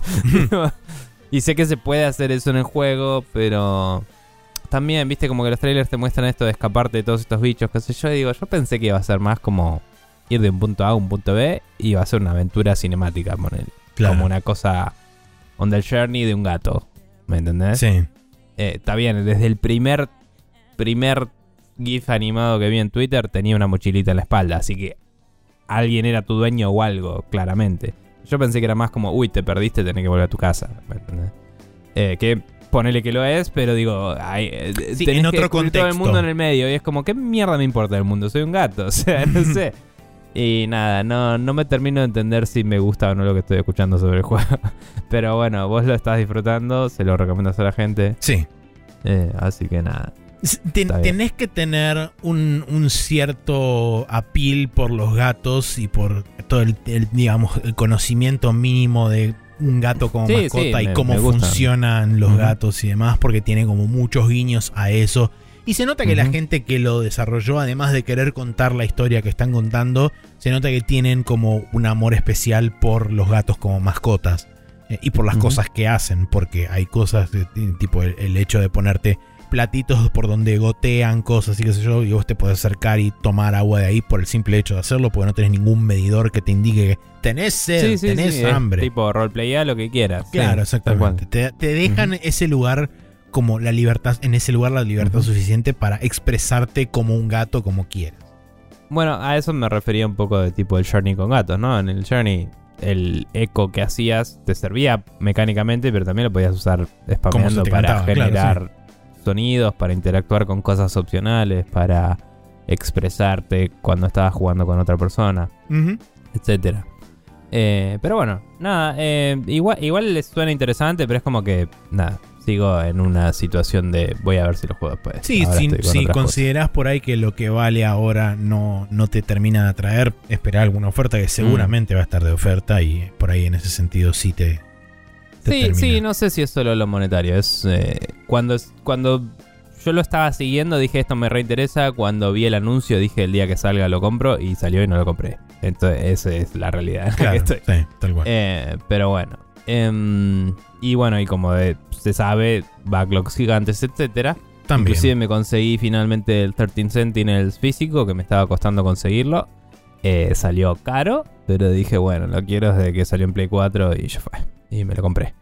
Em, así que algún día jugaré a ese. el, gato será después. Eh, pero bueno, el que sí estuve jugando un poco más fue el Neon White. Em, lo estuve jugando, escuchando podcast también, dando vueltas por ahí. La historia del Neon White se está revelando un poco más. em, te cuentan un poco la relación con cada personaje más directamente. Si vas haciendo todos los eh, contenidos opcionales de encontrar los regalitos en los niveles, vas desbloqueando los diálogos con todos los personajes más o menos en paralelo. Entonces se van revelando las, los plot twists, digamos, a la vez. Eh, vos puedes si solo consideras los regalos de un personaje en particular porque, no sé, te interesa ese personaje y el resto no, supongo que tendrías más o menos todos los mismos reveals. Pero eh, es como que así ves varios puntos de vista de la historia, ¿no? Porque vos tenés diálogos con cada personaje y tenés eh, flashbacks eh, para con cada personaje. Que son como diálogos de tu vida, de cuando Claro. estabas vivo. Porque el Neon White es sobre gente que se murió y está peleando en el cielo. También hay como una movida medio controversial de, che, esto, este cielo no es muy cielo que digamos y Ajá. Dios tendría el poder de derrotar a los demonios así, entonces ¿por qué mierda estamos nosotros haciendo esto? No tiene mucho sentido y hay como eh, un aura de conspiranoia de fondo. Eh, que nada, fuera de la escritura medio infantil que hay a cada rato con ciertos personajes en particular, me parece que está bien. No es una historia que se vaya al carajo, pero sirve su cometido. Em, hay un par de personajes que sí me parecen bien caracterizados y es más o menos interesante su relación y el banter entre ellos. Y mm, después, em, eh, en cuanto a los niveles, empecé, digamos, hice la siguiente sección de niveles que hay unas de trampas que son básicamente unos em, bichos que tiran como un rayo láser que si lo tocas eh, morís. Eh, y entonces vos tenés que dispararle a esos bichos. Y si le disparas a esos bichos y esos bichos con el láser tocaban otra cosa en la punta, como que la explosión viaja a través del láser y mata lo que estaba en la otra punta también. Entonces los niveles están armados de cierta forma que puedes hacer reacciones en cadena con esos bichos. Y terminé ayer una- un nivel que le disparas a uno y empieza a generar toda una reacción en cadena que tenés que ir persiguiendo hasta el final del nivel. Y saltar a una plataforma que, ah, eh, que después explota porque el último bicho rompe la plataforma. Y si vos haces todo el nivel inmaculadamente así perfecto, llegás al final y te quedas esperando así como 15 segundos a que explote la plataforma porque los bichos siguen muriéndose en el camino. Claro. Entonces tenés que empezar a decir, bueno, ahora que ya sé jugar el nivel perfecto, tengo que en el medio dispararle a un bicho que esté más adelante en la cadena para acelerar el proceso. Pero Claro. tengo que asegurarme de llegar a la plataforma antes de que se rompa, ¿me entendés? Y era como todo así. Entonces es como que empecé a pulirlo hasta que pude más o menos lograr un tiempo copado. Me fijé cuál era el récord mundial eh, no hacker, porque asumo que algunos son hackers porque tienen 0, no sé cuánto. Pero Sí, el récord mundial, el récord mundial no hacker es de 8 segundos menos que yo. Y fue como, no voy a perseguir este score en particular en este nivel, gracias. Porque es una paja, porque es un nivel que básicamente es el equivalente a un autoscroller, ¿no? Hoy Como son si- lo peor. O sea, no es un autoscroller de por sí, pero es como. Tiene el mismo problema, ¿no? Vos tenés Sí. un tiempo determinado Claro. de juego. Tenés un clock general que va corriendo Claro. en forma lineal. Tenés la capacidad de acelerarlo, que en un juego de speedrunning está bueno. Sí. Pero no, no es que tenés una ruedita que la girás y sabes exactamente cuánto lo estás acelerando. Claro. Es como. Tenés que pensar más o menos cuánto tarda la reacción en cadena y decir, uy, si le disparo a este acá, no tengo que mover tanto mi mouse como para desviarme cuando estoy corriendo. Y, Claro. y puedo mantener mi percepción general de dónde estoy. Y, y la reacción en cadena va a llegar justo después de que yo pise la plataforma, que la tenés que pisar porque no te da la distancia para pasar al llegar al final, si no. digamos. Mm. Entonces, nada, eh, eh, me pareció que el gimmick era interesante, pero que no está bueno para un juego en el que tu objetivo es pulir el- los runs. Me hubiera gustado más en los niveles secundarios que son más puzzles. Claro. Que por cierto también tienen leaderboards y también puedes pulir.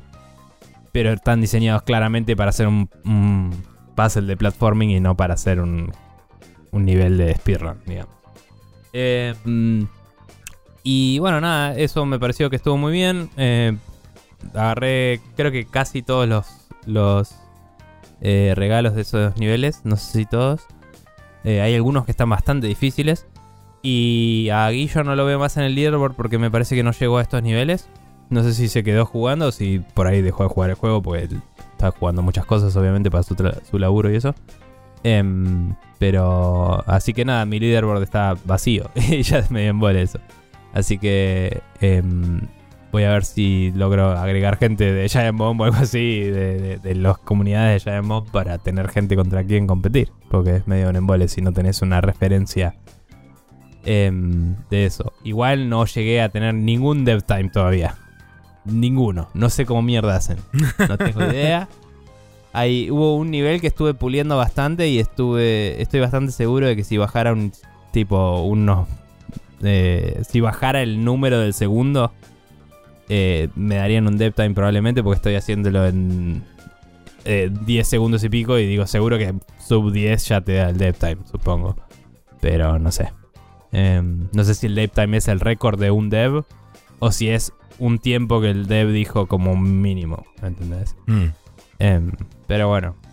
Nada, es muy divertido y se siente muy bien ese juego. Em, pero es como que tenés que tener ganas de jugarlo porque tenés que estar atento y tenés que estar despierto y tenés que estar como con las manos así clavadas en el teclado y el mouse y estar como ¡ah! y cada vez que tipo te morís apretar rápido el reset y seguir y estar en el hype ahí y no no es algo para jugar en cualquier momento tenés que estar como in the zone Em, así que nada pero bueno Bien. muy bien bueno, esta semana eh, terminaste la campaña de Monster Hunter Rise, eh, Sunbreak. Eh, lo estás jugando en PC, está para Switch también. Jugaste el Stray en PC, está para Play 5 también. Está Y, disponible perdón, a través de y Play PlayStation 4 también, me olvidé de anotarlo, pero también está Play, Ok. Play 5 y Play 4. Bien, y está disponible a partir del tier extra de PlayStation Plus. Sí. Eh, Background Story de Play 1 lo estuve jugando en el Mister, eh, muy bueno también. El Neon White lo estoy jugando en PC y está para Switch también. Así que esos son los juegos que jugamos esta semana. Vamos a pasar a Rapid Fire donde vamos a hablar de las noticias.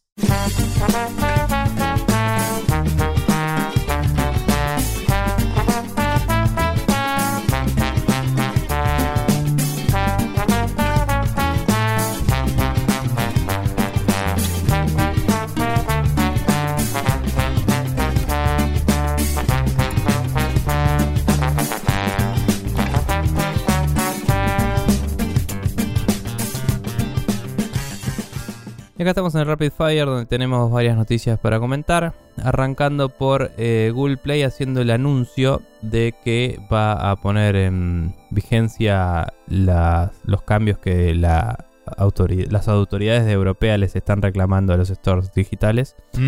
Em, básicamente eh, permitiendo que las aplicaciones eh, tengan medios de pago alternativos a Google Play Play Wallet, creo que se llama, no, Google Wallet, no me acuerdo, eh, Google Pay creo que es hoy en día. Sí, el, el propietario de- de... Google.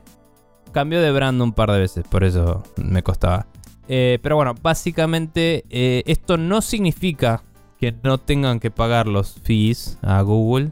Eh, es medio similar al fallo que había dado la jueza en su momento a Epic versus Apple y todo eso. Sí. Em, mm, o sea, el, el- cuando yo le compro directo a un developer, si, el, si yo la aplicación me la bajé a través del Play Store, el developer le tiene que pagar a Google igualmente. Pero ya no es automático porque no estoy pagando a través de Google. Y eh, eso eh, también el developer le tiene que pagar 3% menos a Google porque esa parte del servicio no la está usando y no sé, Claro, se pactó sí. eso. De- Google dijo eso. No sé si eso es un requerimiento de, del, eh, De la ley o no. de la ley o si ellos dijeron vamos a hacerlo así. Em, Sí, su recordemos que Google había bajado la comisión al 15% del 30 original que la tenía. Claro. Sé que había algunas condiciones especiales que rodeaban ese 15%, creo que era para aplicaciones. Hasta cierta cantidad, creo. Sí, de cierta plata. cantidad por año de revenue. Y si pasabas ese revenue, volvías al slot de 30%, pero se reseteaba Claro. año tras año o algo Pero por esto el era, estilo. digamos, sí, era automático. El de eh, Apple es más como que tenés que aplicar para eso. Exacto. Eh, si sos uno que ya está desde antes del store, si sos nuevo, creo que sí es automático. No, no me acuerdo, lo hemos hablado, lo perdí de vista. Pero bueno. Eh, de cualquier forma, parece bastante interesante que eso ya está siendo anunciado por uno de los stores grandes. Es, y encima Android, que tiene más install base en el mundo. Cabe destacar que no cubre eh, la parte de juegos. Sigo sin saber por qué la ley no los contempla de la misma forma y cuál es la Creo excusa, que la ley los contempla, pero Google no lo, no lo está aceptando. Así que probablemente dijo haya un conflicto. Sí dijo Google eh, en el mismo anuncio que están viendo de llevarlo a juegos en el futuro. Sí. Y otra de las pero cosas no sé que- cuál es la razón por la cual no lo pueden implementar a la vez. es Porque es una estúpida cantidad de guita que se están perdiendo, es la razón. Muy probablemente. Eh, pero hay otro de los detalles que también está listado acá, que es que Google tiene que, o, o- o no sé si es que Google tiene que homologar o el sistema de pago tiene que tener este, implementado todos los sistemas de seguridad correspondientes al respecto, con respecto a la, a la seguridad de pagos y todo ese tipo de Mm. cosas, porque no, no este, si, si no lo, si no utilizan el coso es que medio que necesitan una, una garantía de algún tipo. Quizás esto es un tema de los medios de review. Eh, puede ser que los reviews de juegos sean distintos que los reviews de aplicaciones para la sumisión al, store. Eh, y por ende no esté pensado de forma tan robusta para lidiar con esos temas de pagos em, en las reviews. Y, o sea, el caudal de juegos que hay también me parece que no estoy seguro, no tengo mucha evidencia de esto, pero me parece que hay más juegos que aplicaciones hoy en el store de Android. Es relativamente Me- me seguro. atrevería esa, esa- a afirmación me parece relativamente segura de hacer. Me, me atrevo a arriesgar, ¿no? Eh, entonces digo, quizás están viendo cómo manejar el caudal de chequeos de eso, porque que yo sepa no tiene una obligación directa Google de enforcear eso, pero sí podría estar en problemas Google si dice que le- lo que pasa por el store de ellos tiene garantías para el usuario y de golpe se empiezan a dejar pasar un montón de aplicaciones que te empiezan a cagar plata, digamos. Eh, Sí. no digo solo problemas legales, sino también problemas de gente que les haga reclamos directamente a futuro. Entonces, eh, este es un lindo quilombito que la, eh, que la Unión Europea les está dando a los stores. Sí. Van a tener que lidiar con un montón de cosas.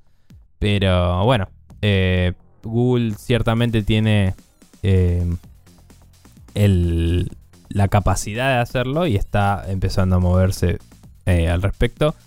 la parte de juegos, como dijimos, eh, están planeando implementarla más adelante. Vamos a ver de qué forma lo hacen y si es Sí, de alguna algo, forma algo que distinta. también o no. me, me resultó muy interesante es que en la en- aparentemente en el en la nota de prensa Google dice que in- va a intentar continuar este empujando el, el- o sea va va no intentar eh, va a eh, continuar enforceando el, el pago a través de Google Play para los juegos distribuidos en eh, tanto dentro como fuera de la Unión Europea sin embargo lo que decías vos antes, va a intentar buscar alternativas para las apps de juegos en el futuro que caigan dentro de estos sistemas de terceros solamente para los usuarios que estén dentro de la Unión Europea. O sea que no lo va a aplicar a nivel global, sino que va a ser una suerte de mercado aparte del resto del mundo, solamente en la Unión Europea, justamente porque tiene que cumplir con estas reglamentaciones.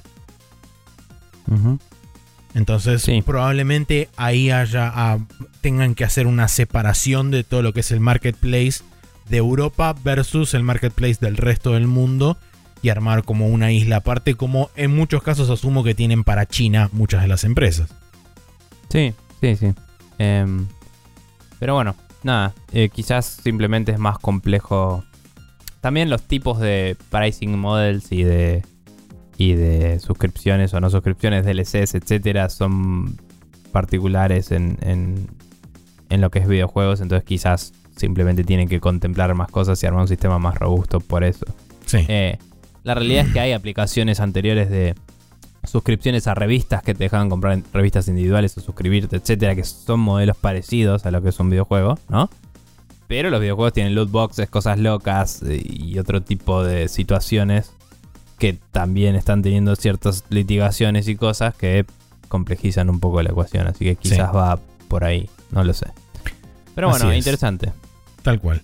Bien, la siguiente, la siguiente noticia es que un grupo de alrededor de 20 empleados de QA de Blizzard Albany, previamente conocido como Vicarious Visions, oficialmente anunciaron sus planes eh, y propuesta para sindicalizarse, anunciando este, una nueva organización llamada Game Workers, eh, eh, Game Workers Association Albany, que va a caer también dentro de la misma organización a la que se eh, unió este, la recientemente, el recientemente formado sindicato de Raven. Eh, O Sí. sea, van a tomar la misma uni- eh, unidad como este sindicato padre que es este, la Communication Workers of America. Em, pero bueno, anunciaron a través de un comunicado en Twitter que ya enviaron su propuesta a la National Relations Labor Board y que, por supuesto, antes de hacer eso, fueron a hablar con la, este, el management de Blizzard, que, por supuesto, no los reconoció, entonces tomaron este camino para iniciar el proceso como corresponde, entre comillas, de sindicalización. Es un nuevo sindicato que potencialmente se puede llegar a formar bajo Blizzard y siguen apareciendo. Sí, em, básicamente Blizzard tiró de nuevo la excusa que ya había tirado Exactamente eh, lo mismo. antes, que era, creemos que la relación directa entre el empleado y el empleador es mejor, bla, bla, bla. Y con eso se escudaron para no dar una respuesta definitiva ahora, pero claramente porque cómo funciona Estados Unidos, em, esta parte yo no la sabía cuando hablamos la última vez, pero si el empleador te reconoce automáticamente es como ya está, no tenés que hacer nada más. Sí, Entonces el hecho de que esto siga significa que no lo hizo, básicamente. tal cual. Em, pero bueno, sí, ya están en el paso de eh, llamar a votación. Que si son 20, probablemente tengan ese quórum. Y después sigue como fue el otro también. Exactamente. sí. Eh, que también eran 20 y eso ya tienen el precedente para agarrarse de cuando eh, Activision Blizzard dijo, no, 20 son muy poquitos. Es como, bueno, minga, acá tenés. Así que, eh, digamos Sí. que eh, se, se copiaron la tarea, vamos a decir. Em, claro.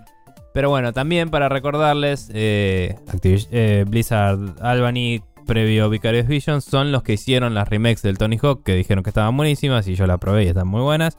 Y eh, que metieron a laburar en el Diablo 2 HD Sarasa, Sí. Que salió con muchos problemas y que deben haber tenido un interesante flujo de trabajo desde que los metieron medio a último momento en la recta final. Sobre todo de la gente de QA. Se me ocurre que sí. Así que, ¿qué te parece? Pero bueno. Eh, bien. Siguiendo. Eh, John Romero may make you their bitch still. Porque em, anunció eh, John Romero de Romero Games que están buscando developers para desarrollar un first person shooter. eh, y los developers que está buscando particularmente los busca con experiencia en el Real Engine 5. Lo cual oficialmente no, no leí si decían más cosas el job posting, pero creo que oficialmente eso no está diciendo vamos a usar Unreal Engine 5, sino queremos gente que sepa usar Unreal Engine 5, entonces no sé si Sí. tienen otro motor y les sirve esa experiencia o no, pero asumimos que es un juego de Unreal Engine 5 porque John Romero de la dupla original de los Jones que hicieron id Software y sacaron el Doom con ayuda de otras gentes. em, eh, John Romero era el que se enfocaba más en el game design y en el level design. Eh, entonces, imagino que simplemente dijo: Este motor se la recontrabanca, vamos a usarlo. Y está en esa. Eh, Sí. Me copa eh, John Romero.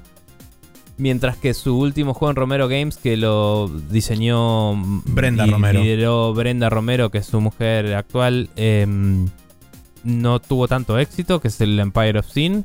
Tuvo reviews medio eh, buenas y malas a la vez, ¿no? Sí, No, medio que medio, la recepción fue rara. La, la recepción. Sí. Ah, más allá de eso, eh, Romero hizo el Sigil y el. Creo que se llamaba Sigil 2 o algo así, Eh, la no, continuación. o era Sigil Chapter 2 o algo por el estilo. algo sí. así. Que es una. Que no sé si salió el Chapter 2. Estaba anunciado y no sé si salió o si está todavía en progreso también. Em, pero bueno, básicamente el Sigil era una eh, expansión no oficial del Doom que él vendió y vendió bien y la gente dijo que está buenísima. Y si jugás hoy al Doom de 1993, más allá de que sostengo que es uno de los juegos más zarpados que hay, eh, me parece que el level design es mejor que el del 2, que es medio inconsistente. Y él tenía mucha mano en el level design del 1. Así que nada, o sea, el chabón tiene experiencia y sabe hacer bien las cosas en un first person shooter. Sí, y sé le que gusta el otro. ese tipo de shooter. Así Eh, que En el Doom 2 Interesante. hubo bastante más mano de Aaron Carmack, que no tiene nada que ver con John Carmack, a pesar de que se Ujú. apellidan igual. Es increíble Y eso, pero. igual, no solo él, también estaba American McGee Sí, y otros más. Tim Willits. Eh, y sí, y hubo como. Hay, hay análisis y videos y, y libros que te hablan de. No porque los niveles de este son así, los niveles de este son así, pero lo más importante es que en el 2 era como muy desarticulada la experiencia. Había Mm. niveles que eran rápidos y violentos, y había niveles que eran lentos y meticulosos. Y había niveles que era una patada en la pija solo para hacértelo difícil porque sí. y cuando vos jugás al Doom 1 es divertido y es eh, laberíntico en la forma, vamos a decir, correcta, por decir algo. En la cual te perdés un toque, pero te encontrás y es como, ah, mira, estoy acá. Y ya estás cerca de donde tenés que ir para seguir. Porque el chabón le gustaba de una charla una vez que decía que los niveles hay que diseñarlos con loops, ¿no? Entonces vos vas, agarrás lo que tenés que agarrar y cuando terminás eso, eh, estás de vuelta donde tenías que estar para usar eso, como en el Demon Souls 20 Exacto. años más tarde de que el chabón hiciera el Doom, ¿me entendés? Entonces, eh, banco mucho esa filosofía de diseño y me parece que ver un juego de él en el mundo moderno sería muy interesante porque la última vez que hizo un shooter exitoso y copado fue el Quake 1, básicamente. Sí. Pero bueno. Sí, también va a ser interesante ver este, cómo influyeron sobre él muchas de las tendencias de diseño y cómo él las transforma para convertirlas en otra cosa. Este, Y un, un detalle que me parece también muy interesante de, de la búsqueda en particular, que habla que, que está buscando todas las posiciones disponibles que tiene él en el estudio y que busca todos los este todos los este mm, los, ¿cómo se Seniority. llama? los seniorities. No busca solamente gente súper recontra mega senior sino que además busca un, un abanico bastante amplio de, de, de personas con variados Stuffing up, como exactamente Eh, perdón, me corrijo a mí mismo, obviamente, cuando dije que el último shooter de, que le fue bien y todo que hizo es el Quake, hablaba de desarrollo desde cero, pero también hizo los Sigil, que como dije, después. sí obvio sí Pero- no- ni mencioné el Daikatana porque ya sabemos lo que pasó con el no, Daikatana no, por eso decía que le haya ido bien. Exactamente. Bien, la siguiente noticia es que PlayStation adquiere la firma de esportsrepeat.gg. Específicamente es una firma que se dedica a facilitar, eh, ¿cómo se llama esto? Eh, traqueo y, este, y todo ese tipo de cosas para torneos. eh, que no necesariamente torneos de, de un eh, eSport en particular, sino que para varias cosas Sí. y en varias plataformas. De hecho, Sí, es Eh, para hacer brackets y hacer seguimiento de los resultados y- como organizarlos remotamente particularmente. no solamente para los organizadores de los torneos, sino también para los propios jugadores de poder llevar un traqueo de los pools y demás, y de quién es su siguiente oponente y demás. Y también, de paso, ya que estamos, un servicio para el público para aquellos que quieren saber cómo va el torneo. Eh. Lo interesante de esto es que más allá de la inversión que realiza Sony en este tipo de, de organización, lo primero que dijo el CEO de Repeat, que es Aaron Fletcher, es que más allá de haber recibido esta la, compra de Sony, qué sé yo, ellos se van a seguir dedicando a múltiples plataformas y a múltiples juegos. Eh, o sea que digamos que su operación a nivel fundamental no va a cambiar mucho. A excepción de que simplemente su compañía padre ahora pasa a ser Sony. Es interesante esto porque desde el punto de vista del manejo de torneos y demás, Sony hoy en día es copropietaria de la Evo y ahora se está agregando una suerte de herramienta de tracking alrededor de esto, o sea que está compensando por otro lado una de las patas que por ahí era un poco, estaba un poco más flaca dentro de lo que es la infraestructura de esports de Sony. Eh, Y como bien menciona acá en la nota, eh, Sony también tiene una, un brand que se llama PlayStation Tournaments y que yo no conocía. Donde aparentemente hay involucrados 30 juegos en más de 70 países y que el año pasado repartió más de 5 millones de dólares en premios a través de 8.000 competiciones durante el año. O sea que claramente tienen una rama de esports, lo único que están haciendo que mucha gente, incluido yo, no conocía y que ahora la están expandiendo este, porque claramente hay un negocio. Sobre todo, justamente hoy me crucé con una noticia antes de, eh, antes de empezar a grabar, una- un, un reporte de Nico Partners donde labura Daniel Ahmad, que hablaba específicamente del crecimiento de esports en la región de Asia, particularmente en China, donde decía que entre espectadores y competidores, el, el- el total de gente involucrada dentro de esports es de 450 millones de personas. Más personas que hay habitantes en Estados Unidos. Tranca. Entonces, claramente el Em. potencial de esports en Asia es gigantesco. Sí, sí, olvídate. Eh, imagino que el brand de PlayStation Tournaments. Eh, ¿Tournaments era? Sí. Eh, es el que invertía antes en la Evo, antes de comprarla. puede O sea, ser. Imagino que iba por ahí. Digamos, el- la parte de PlayStation que se hacía partner de estas cosas. Em, nada, sigue haciéndome un poco de ruido cuando una de las empresas grandes toma posesión de algo que Sí, sea de la comunidad, digamos, sí. por así sobre decirlo. todo que viene del lado de grassroots, como muchas de las cosas que crecen del lado Mm. de, de esports. En Sí. líneas generales suelen ser cosas que crecen de la comunidad y se vuelven tan grandes que se terminan transformando en organizaciones. Y después viene alguien de afuera y se las come. es, es como Sí, suele pasar. em, cabe destacar que este sitio eh, afirma que va a seguir haciendo eh, torneos para las otras plataformas y sí, todo. proveer soporte Em. para múltiples plataformas y juegos.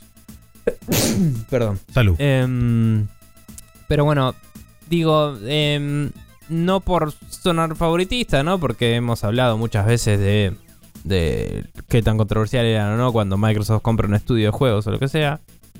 Pero digo, comprar algo que nació de la comunidad, que es más para organizar eventos eh, de la comunidad y que tradicionalmente cubre más de una plataforma, me, me hace ruido. Em, Hmm. qué sé yo. No, no significa que vaya a ser malo, no significa que vaya a dejar de darle bola a las otras plataformas.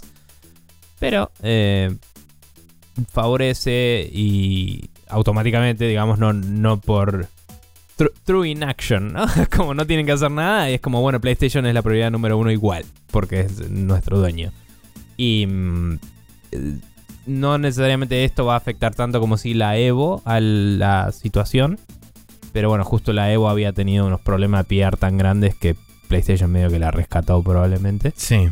Eh, así que nada, vamos a ver cómo sigue. Eh, espero que le den soporte a las otras plataformas. Espero que, sobre todo con este sitio que es para cosas remotas, ¿no? Eh, Mm. Porque, bueno, si la Evo tiene exclusividad con PlayStation y solo se va a jugar en PlayStation, no me calienta tanto. Pero esto que es más de comunidad todavía, ¿no? Porque un individuo cualquiera puede ir y organizar un torneo. Sí, seguro. Espero que pueda seguir accediendo y que no tenga favoritismos excesivos para esa plataforma. Sí, la prueba de Em. fuego con respecto a la Evo va a venir este, en las próximas dos semanas, que es justamente la primera Evo post el anuncio de la compra y demás. Este, Sí.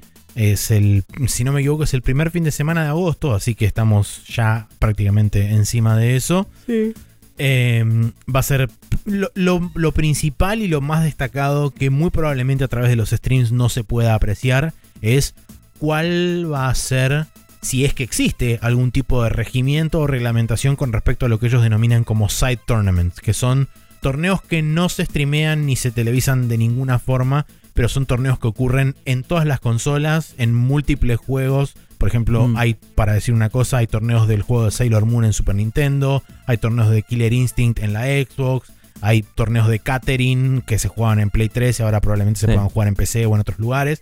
Entonces, todos esos tipos de side tournaments son, eh, digamos, mojones históricos dentro de la Evo que ocurrieron desde hace fácil 15, 20 años. Entonces, habrá que ver Mm. si existe algún tipo de regulación con respecto a eso o si siguen siendo posibles ese tipo de torneos y todas las demás cosas que ocurren en el medio de la Evo. Más allá de que también es una suerte de escenario para mostrar cosas específicamente referenciadas a juegos de pelea. O sea, probablemente ahí haya anuncios de alguna cosa con respecto a Guilty Gear. Probablemente haya el próximo, esté el próximo reveal del próximo luchador de Street Fighter 6 y todo ese tipo Sí. de cosas. Habrá que ver más a futuro si existen, por ejemplo, por decir algo, un próximo Killer Instinct, si permiten eh, que Xbox anuncie o presente un tráiler del próximo Killer Instinct en la próxima. Evo de en caso de haber uno. O bueno, ¿qué pasa con.? No, no sé en qué plataformas va a salir, pero el Project L eh, mínimo es También. otro. principalmente de PC, probablemente. Imagino que va a salir en todas las plataformas. Pero, Eh, sería lógico pensar eso. pero bueno, no sé. Em, bueno, nada. eso es sobre el tema. Sí. Lo único que tengo para hablar. Eh, Em, siguiendo. ¿Me toca a mí? Creo Sí. que sí. sí. Eh, bien. Tenemos una noticia bipartita. Por un lado, Square Enix sigue haciendo anuncios pelotudos de NFTs. Eh, básicamente una estatuilla de Cloud que está bastante bonita. La van a vender con un NFT que te trae una versión digital de la estatuilla en, en ningún sentido de verdad, porque no te trae una mierda, es un NFT. es una imagen. Pero se asociaron con una plataforma que dicen que tiene tanta facilidad de uso que ni te das cuenta que estás en una blockchain. Y entonces digo, ¿por qué mierda no me lo estás vendiendo en un store digital tuyo y listo? Capaz, sin pasar por el blockchain ni por puta. Y, y listo. O sea, vendeme un un ítem en el store de Steam. Sí. ¿Me entendés? O sea, ¿qué es esta pelotudez? Además bueno, de la no importa. ironía de que es un NFT de un personaje de Final Fantasy VII, juego que este, Sí. habla sobre el problema del cambio climático y extraer recursos a mansalva y todo ese tipo de Sí. cosas. Em, nada, genuinamente una pelotudez. eh, y por el otro lado de, de- por el lado de enfrente, eh, la gente de Mojang eh, hizo un statement oficial sobre eh, cómo va a lidiar Minecraft con el mundo del blockchain y de Y los, NFTs. Y me pareció una forma bastante no bardera de decir la posta. bastante Sí. diplomático todo. Pero básicamente dijeron, eh, hoy en día hay muchos avances en lo que es el blockchain y eh, se está hablando mucho de los NFTs.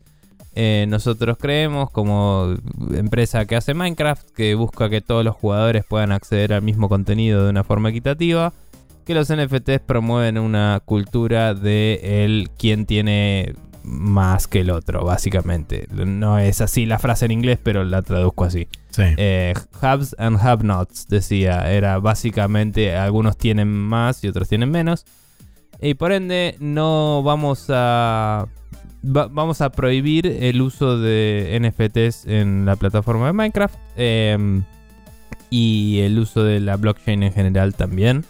Eh, estando atentos a cómo se sigue desarrollando y viendo a futuro si nos interesa implementarlo o no.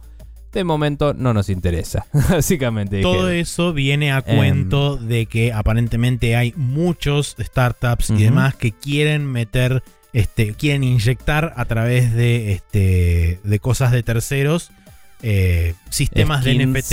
y cosas para Minecraft con NFTs. sí. Exactamente.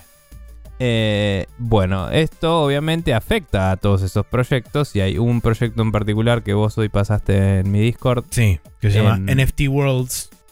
sí, que eh, anunció que está muy decepcionado de la decisión de Microsoft y de eh, Mojang em, y básicamente eh, cree que van en contra de eh, la cultura de eh, libertad y creatividad y, y etcétera del Minecraft Sí.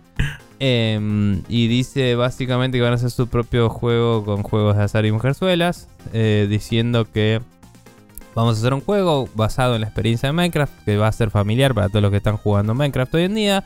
Vamos a basarnos en cómo se hacen hoy las incorporaciones de skins y eso para que la gente que hace contenido para Minecraft pueda hacerlo fácilmente para nuestro juego. Y em, vamos a eh, promover eh, los ideales que queremos de libertad, no sé qué, y ownership, decía, es como promover el ser dueño de las cosas que, que tenés. Y mm, que me parece una pelotudez absoluta, porque si yo me compro el Minecraft, tengo todo el Minecraft, y si me bajo los skins, los tengo, entonces no, no entiendo. Sigue siendo esa premisa estúpida, pero bueno. Eh, y básicamente prometieron espejitos de colores, porque lo que dijeron fue como va a ser todo compatible bastante con lo que hoy es Minecraft, eh, eh, que les recomendamos y queremos que la gente que está haciendo contenido para Minecraft con NFT siga haciéndolo. Básicamente dijeron. Em, sabiendo que van a poder hacerlo en nuestro juego. Ahora, Exacto. esa premisa me parece imbécil por varios lados. Primero, ya Minecraft te lo está prohibiendo, entonces si lo haces, vas a tener que tener una versión asociada de NFTs y una que no. Y entonces la de NFTs pierde valor en esa estupidez de pensar que tenía valor en primer lugar, digamos. Tal cual. Eh, y segundo, lo están diciendo como si fueran a tener el juego listo pasado mañana. ¿Me entendés? Es como decir, che, eh, vos seguís laburando así porque yo te saco este juego y lo ponemos acá, ¿eh? Y es como, man, lo estás anunciando ahora. La cantidad de trabajo que vas a tener que hacer para hacer un juego siquiera remotamente parecido a Minecraft. No tenés idea de lo que carajo estás hablando. O sea, no hay chance. Es un juego que está en desarrollo hace cuánto? 17 años en Minecraft. Eh, 2009 creo que fue, 2008. El primero. La salida, estoy hablando. Bueno, Ah, ¿vos hablando decís de- del proyecto original? Y sí, fácil. O sea, digo, hay gente que hoy es. eh, hoy tiene 20 años que creció con Minecraft, ¿me entendés? Y probablemente varios de esos tipos, inclusive. Es como, ¿cómo puedes esperar llegar a lo mismo o algo comparable con un mercado vivo en el cual la gente pueda sacar plata y prometerle eso a los generadores de contenido ahora, ¿me entendés? Hmm. como apostar a este futuro mágico, hipotético, que te prometo que va a repasar, ¿eh? Un montón. Y es como... No sé, no sé cómo no se les cae la cara, Sí. boludo. Por, Eh. por sola claridad, mayo de 2009 fue la primera versión pública que existe de Minecraft con el lanzamiento, entre comillas, oficial en noviembre de 2011. Está bien, bueno. Em, capaz que 15 años de desarrollo, no sé, lo que sea. Pero... Un montón. Sí. Em, nada, genuinamente me parece una pelotudez el anuncio de los tipos porque fue literalmente vamos a hacer nuestro propio Minecraft y es como suerte con eso. Andá y ganale a Microsoft a ver cómo te va. Em, pero bueno, si se funden haciendo eso, a mí no me molesta. ¿Qué querés que te diga? No, a mí tampoco. Eh, me parece copada la declaración de Mojang al respecto. Me parece que es un espacio en el cual em, no espero por la complejidad del blockchain de entrar, digamos, conceptualmente y de entenderlo. No espero que muchos niños vayan a caer víctimas de comprar skins en blockchain y endeudarse zarpado. Pero sí, no estaría bueno que esté lleno de adoctrinamiento una plataforma de- por el estilo. Y Sí. eh, es- me parece copado que una empresa grande eh, como lo es Mojang dentro de Microsoft tome un stance fuerte y diga que también dijeron algo así como "Oh, mientras otras empresas están haciendo esto nosotros creemos esto como tirando el palito. Y, y diga che eh, nosotros no queremos nada que, ver con esto y no lo vamos a permitir en nuestra plataforma Y es como me parece buenísimo porque honestamente Minecraft es una plataforma relativamente abierta y es, es muy modeable. Eh, no sé si Sí. pueden hacer mucho para impedir que alguien haga esto andar Sí, con no sus sé cómo hacer la eso. regulación al respecto de todo esto, porque... Pero a lo que voy es. eh, ellos nunca lo van a permitir meter en los stores propios que tienen ellos y Sí. nunca va a estar en los servers oficiales. Y eso eh, me parece ya una movida importante. Sí. Porque después, si no, vas a tener que tener vos tus servidores paralelos. Y en el momento en el que estás haciendo esas cosas, Microsoft podría perseguirte y decir estás rompiendo los términos de uso. Sí, tal cual. Y Eh, personalmente considero que del otro lado, como dijo muy bien Jeff Grubb en alguno de los 72 podcasts que tiene, este, del otro lado, del lado de Square Enix, creo que esta es una de las mejores cosas que puede pasar, dado que Square Enix se puede terminar quemando con las NFTs ahora en este mismo momento, darse cuenta de que no van ni para atrás ni para adelante y decir, no, bueno, ¿saben qué? Al final me parece que fue una idea pésima. Vamos a tirarnos para atrás con todo este, con todo este tema.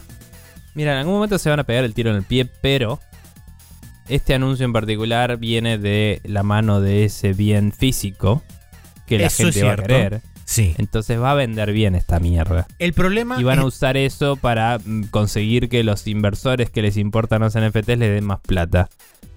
Hay que ver si solo lo están haciendo para explotar a esos inversores o si realmente creen en esta tecnología. Sí, porque después existe el- el- la otra parte, que es el hecho de donde, entre comillas, terminan ganando las empresas, es cuando se hace la reventa de estas cosas, que ahí es donde cobran las comisiones, de, en el caso de venderlas Mm. por sumas ridículas de plata. Pero Sí. si eso no, si esa transferencia no ocurre nunca y los NFTs mueren en los usuarios originales que compraron el bien físico, es como no hay transacción y vos cobraste una sola vez por una figura y chau.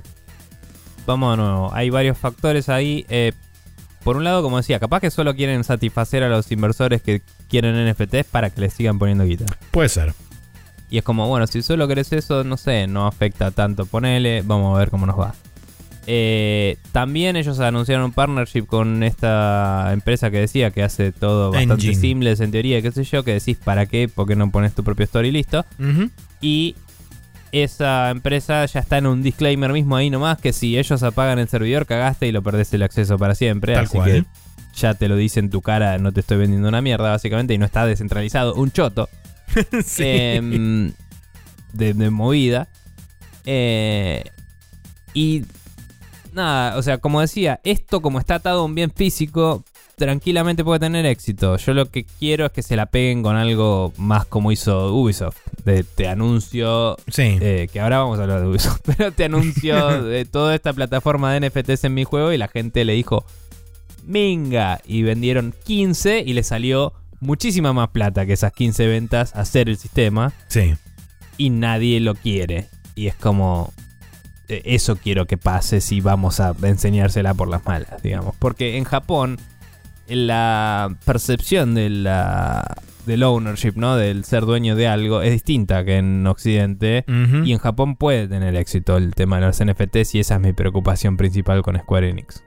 Em, que de nuevo, si solo lo deja adentro de Japón y no jode al resto del mundo, ponele que bueno, pero estás gastando desarrollo y recursos en cosas que son una mierda en vez de seguir haciendo juegos lindos. ¿Qué sé yo? Em, Sí. ya. No sé. Bien. Bien. Justamente, hablando de Ubisoft, en una de las. eh, en la última llamada que hubo con respecto al cierre financiero del tercer cuarto del año, creo, para Ubisoft, eh, anunciaron varias cosas. Eh, primero, que retrasaron el juego de Avatar al año fiscal 2024 y también retrasaron un nuevo. eh, uno de los nuevos Assassin's Creed que va a salir este, este particularmente que no está asociado a la plataforma que se va a terminar transformando eventualmente en Assassin's Creed Infinity.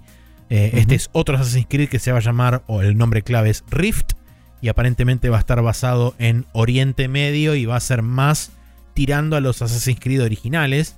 Em, también fue retrasado el año fiscal 2024. Por otro lado, anunciaron dentro de esa misma call que cancelaron el Ghost Recon Frontline, Sprinter Cell VR y dos proyectos todavía no anunciados. Eh, haciendo básicamente que las acciones de Ubisoft probablemente, no me acuerdo en qué momento del día fueron, pero seguramente deben haber caído después de esto, eh, porque hoy en día de todo lo que es el, calendario de lanzamientos en particular de Ubisoft tienen el Mario Rabbids en, en octubre y el, el Skull and Bones en noviembre y se terminó el año para Ubisoft. Y eso es todo. Sí. Y sí, que recordemos que el Mario Rabbids es un juego que obviamente tiene el partnership con Nintendo, así que no va a ser todo para ellos la plata que ganen con ese juego. Exactamente. Y el de Skull and Bones tenían obligaciones con el gobierno local de, de Singapur. Singapur.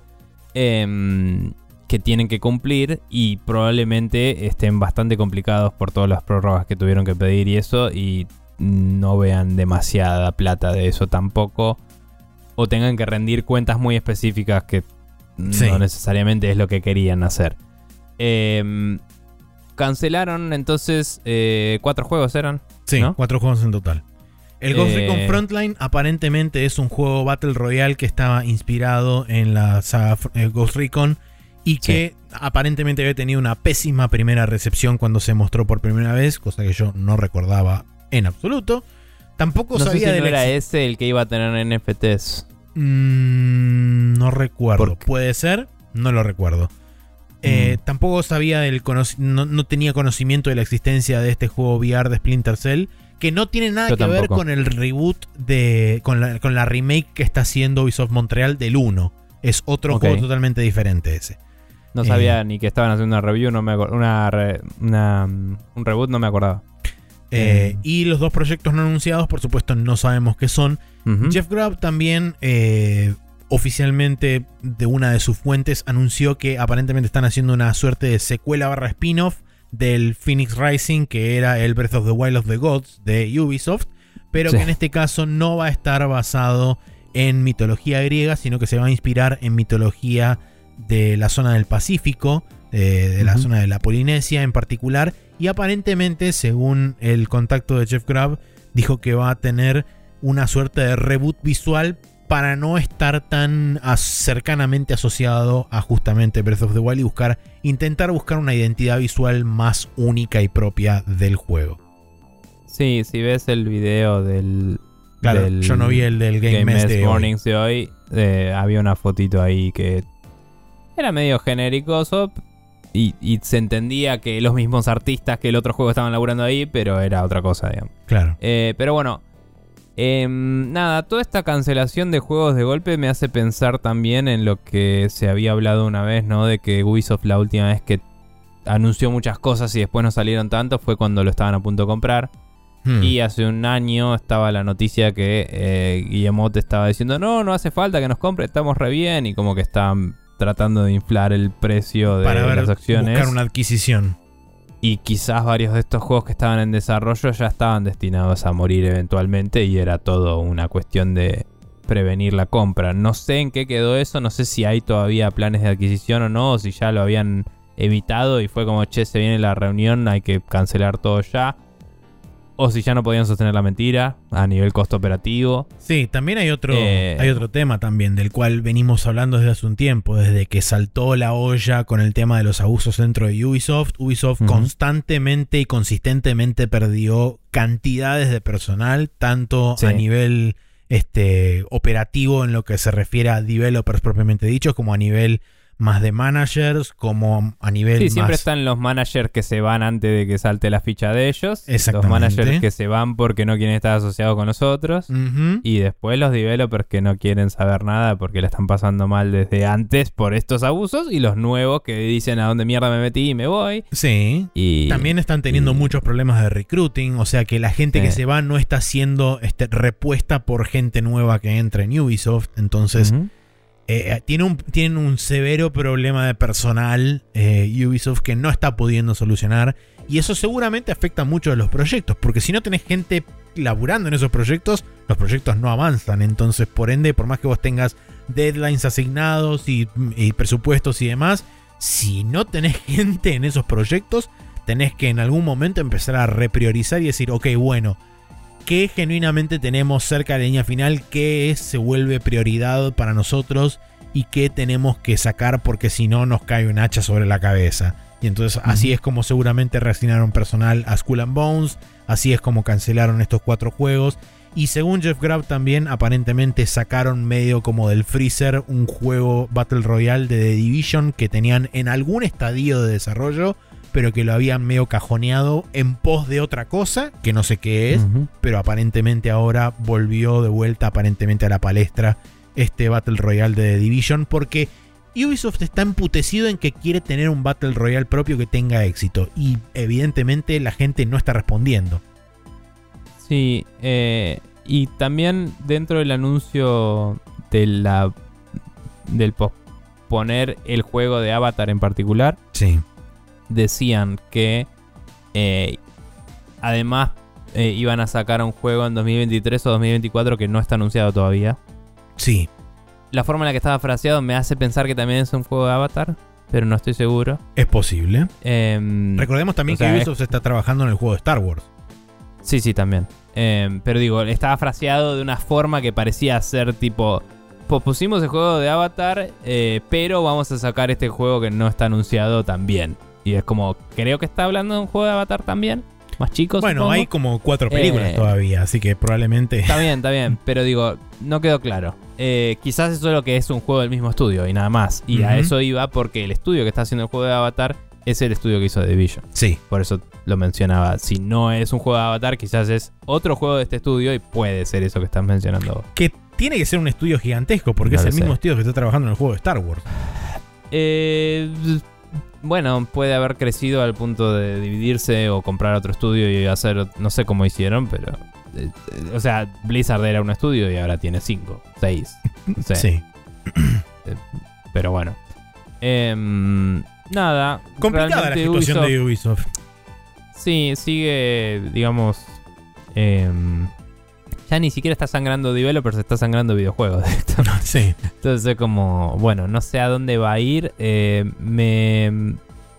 Fuera de todo, ¿no? O sea, hay gente con mucho talento que labura en todas las cosas que, que hay. Y me da pena por la gente que está tratando de hacerlo mejor por estas cosas. Y personalmente, aunque hace un par de juegos no me interesa tanto lo que está pasando con Assassin's Creed, me intriga saber para dónde va la franquicia. Sobre todo ese anuncio de ese que dicen que es más parecido a los clásicos, podría ser interesante.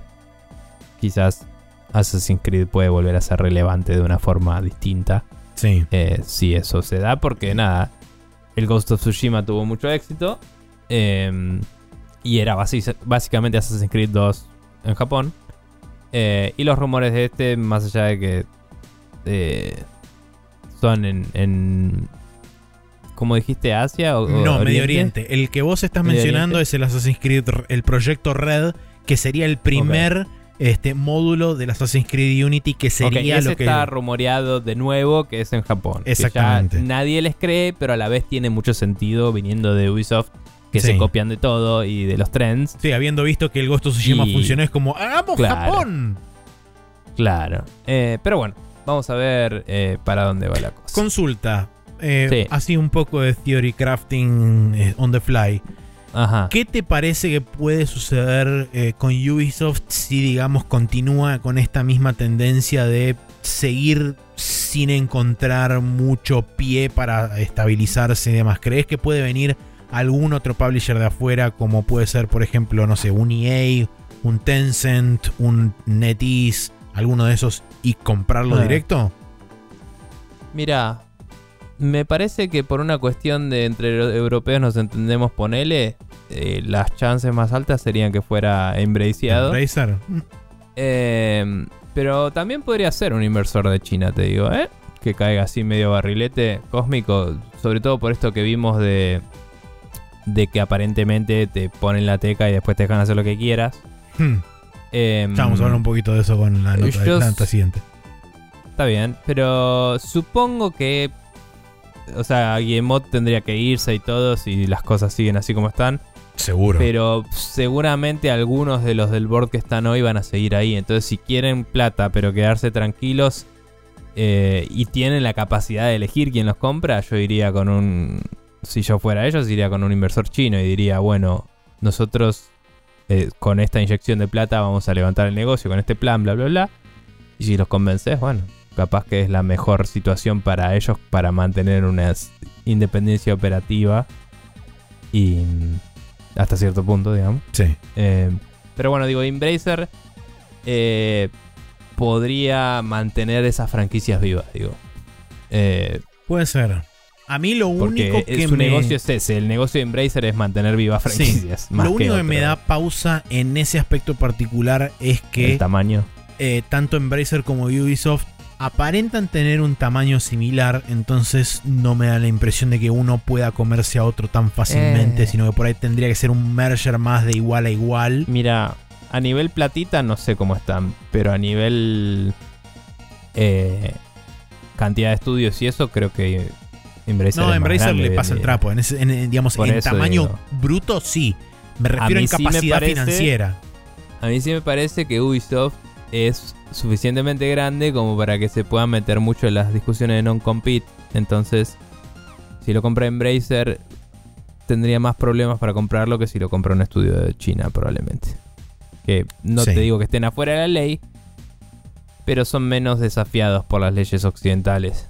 Eh, quizás por esto que hacen de lo compro, pero me quedo con una parte del, Sí, me quedo en el molde. de lo que ganan y, y- y no, no parecen estar particularmente manipulando el mercado de una forma en la cual les preocupe a los entes reguladores. digamos. Sí, Entonces nada, qué sé yo, es la respuesta. muy bien. pero, pero bueno. Em, también podrían vender algunas IP y ganar un poco de plata y estabilizarse, pero... Porque tienen bastantes cosas Ubisoft. Bocha. Pero bueno, no sé. Bien, última noticia. La tenías vos o yo. Yo. No, vos. Eh, Takao Yamane, eh, que es un tipo que estuvo en Nintendo por 27 años, siendo. em, ah, no me acuerdo el nombre del puesto que tenía. Eh, el- lo fue, último creo que, o vicepresidente o presidente de Nintendo Europa. Eso, sí, Vice President of Nintendo France hasta el 2007 y después estuvo como Managing Eh, Director de Nintendo Europa. Sí, estuvo en Managing Director antes, por 18 años, y desde el 2007 estaba como vicepresidente. Eh, decidió unirse a Platinum Games para manejar una parte de p- la rama de publishing propia que tienen en pos de eh, hacer eh, staffing up, ¿no? O sea, eh, reclutar gente, hacer crecer esa área y poder impulsar el Project GG, GG que era, eh, si no me equivoco, el juego tipo Ultraman, ¿no? Que estaban Correcto. haciendo.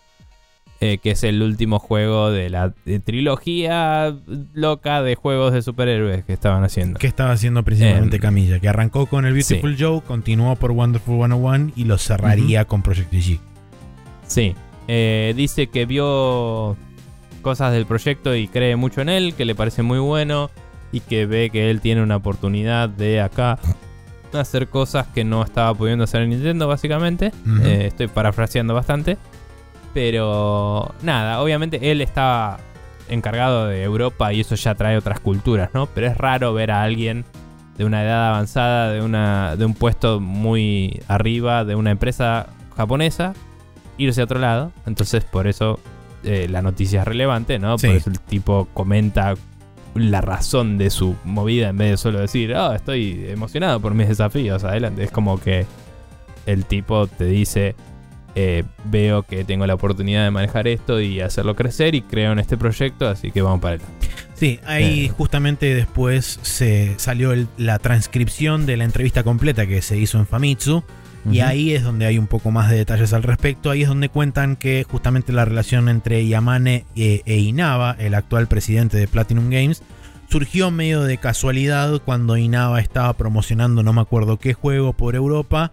Este, y conoció a, a Yamane y medio como que pegaron onda y empezaron a hablar de negocios y de cosas y qué sé yo. Y cuando eventualmente Yamane dijo que él estaba buscando un cambio porque cumplió 50 años y quería ver este, si podía dedicarse a hacer algo nuevo y diferente, Inaba le dijo, ¿por qué no te venís a Platinum? Que estamos haciendo esto. Y el chabón dijo, dale.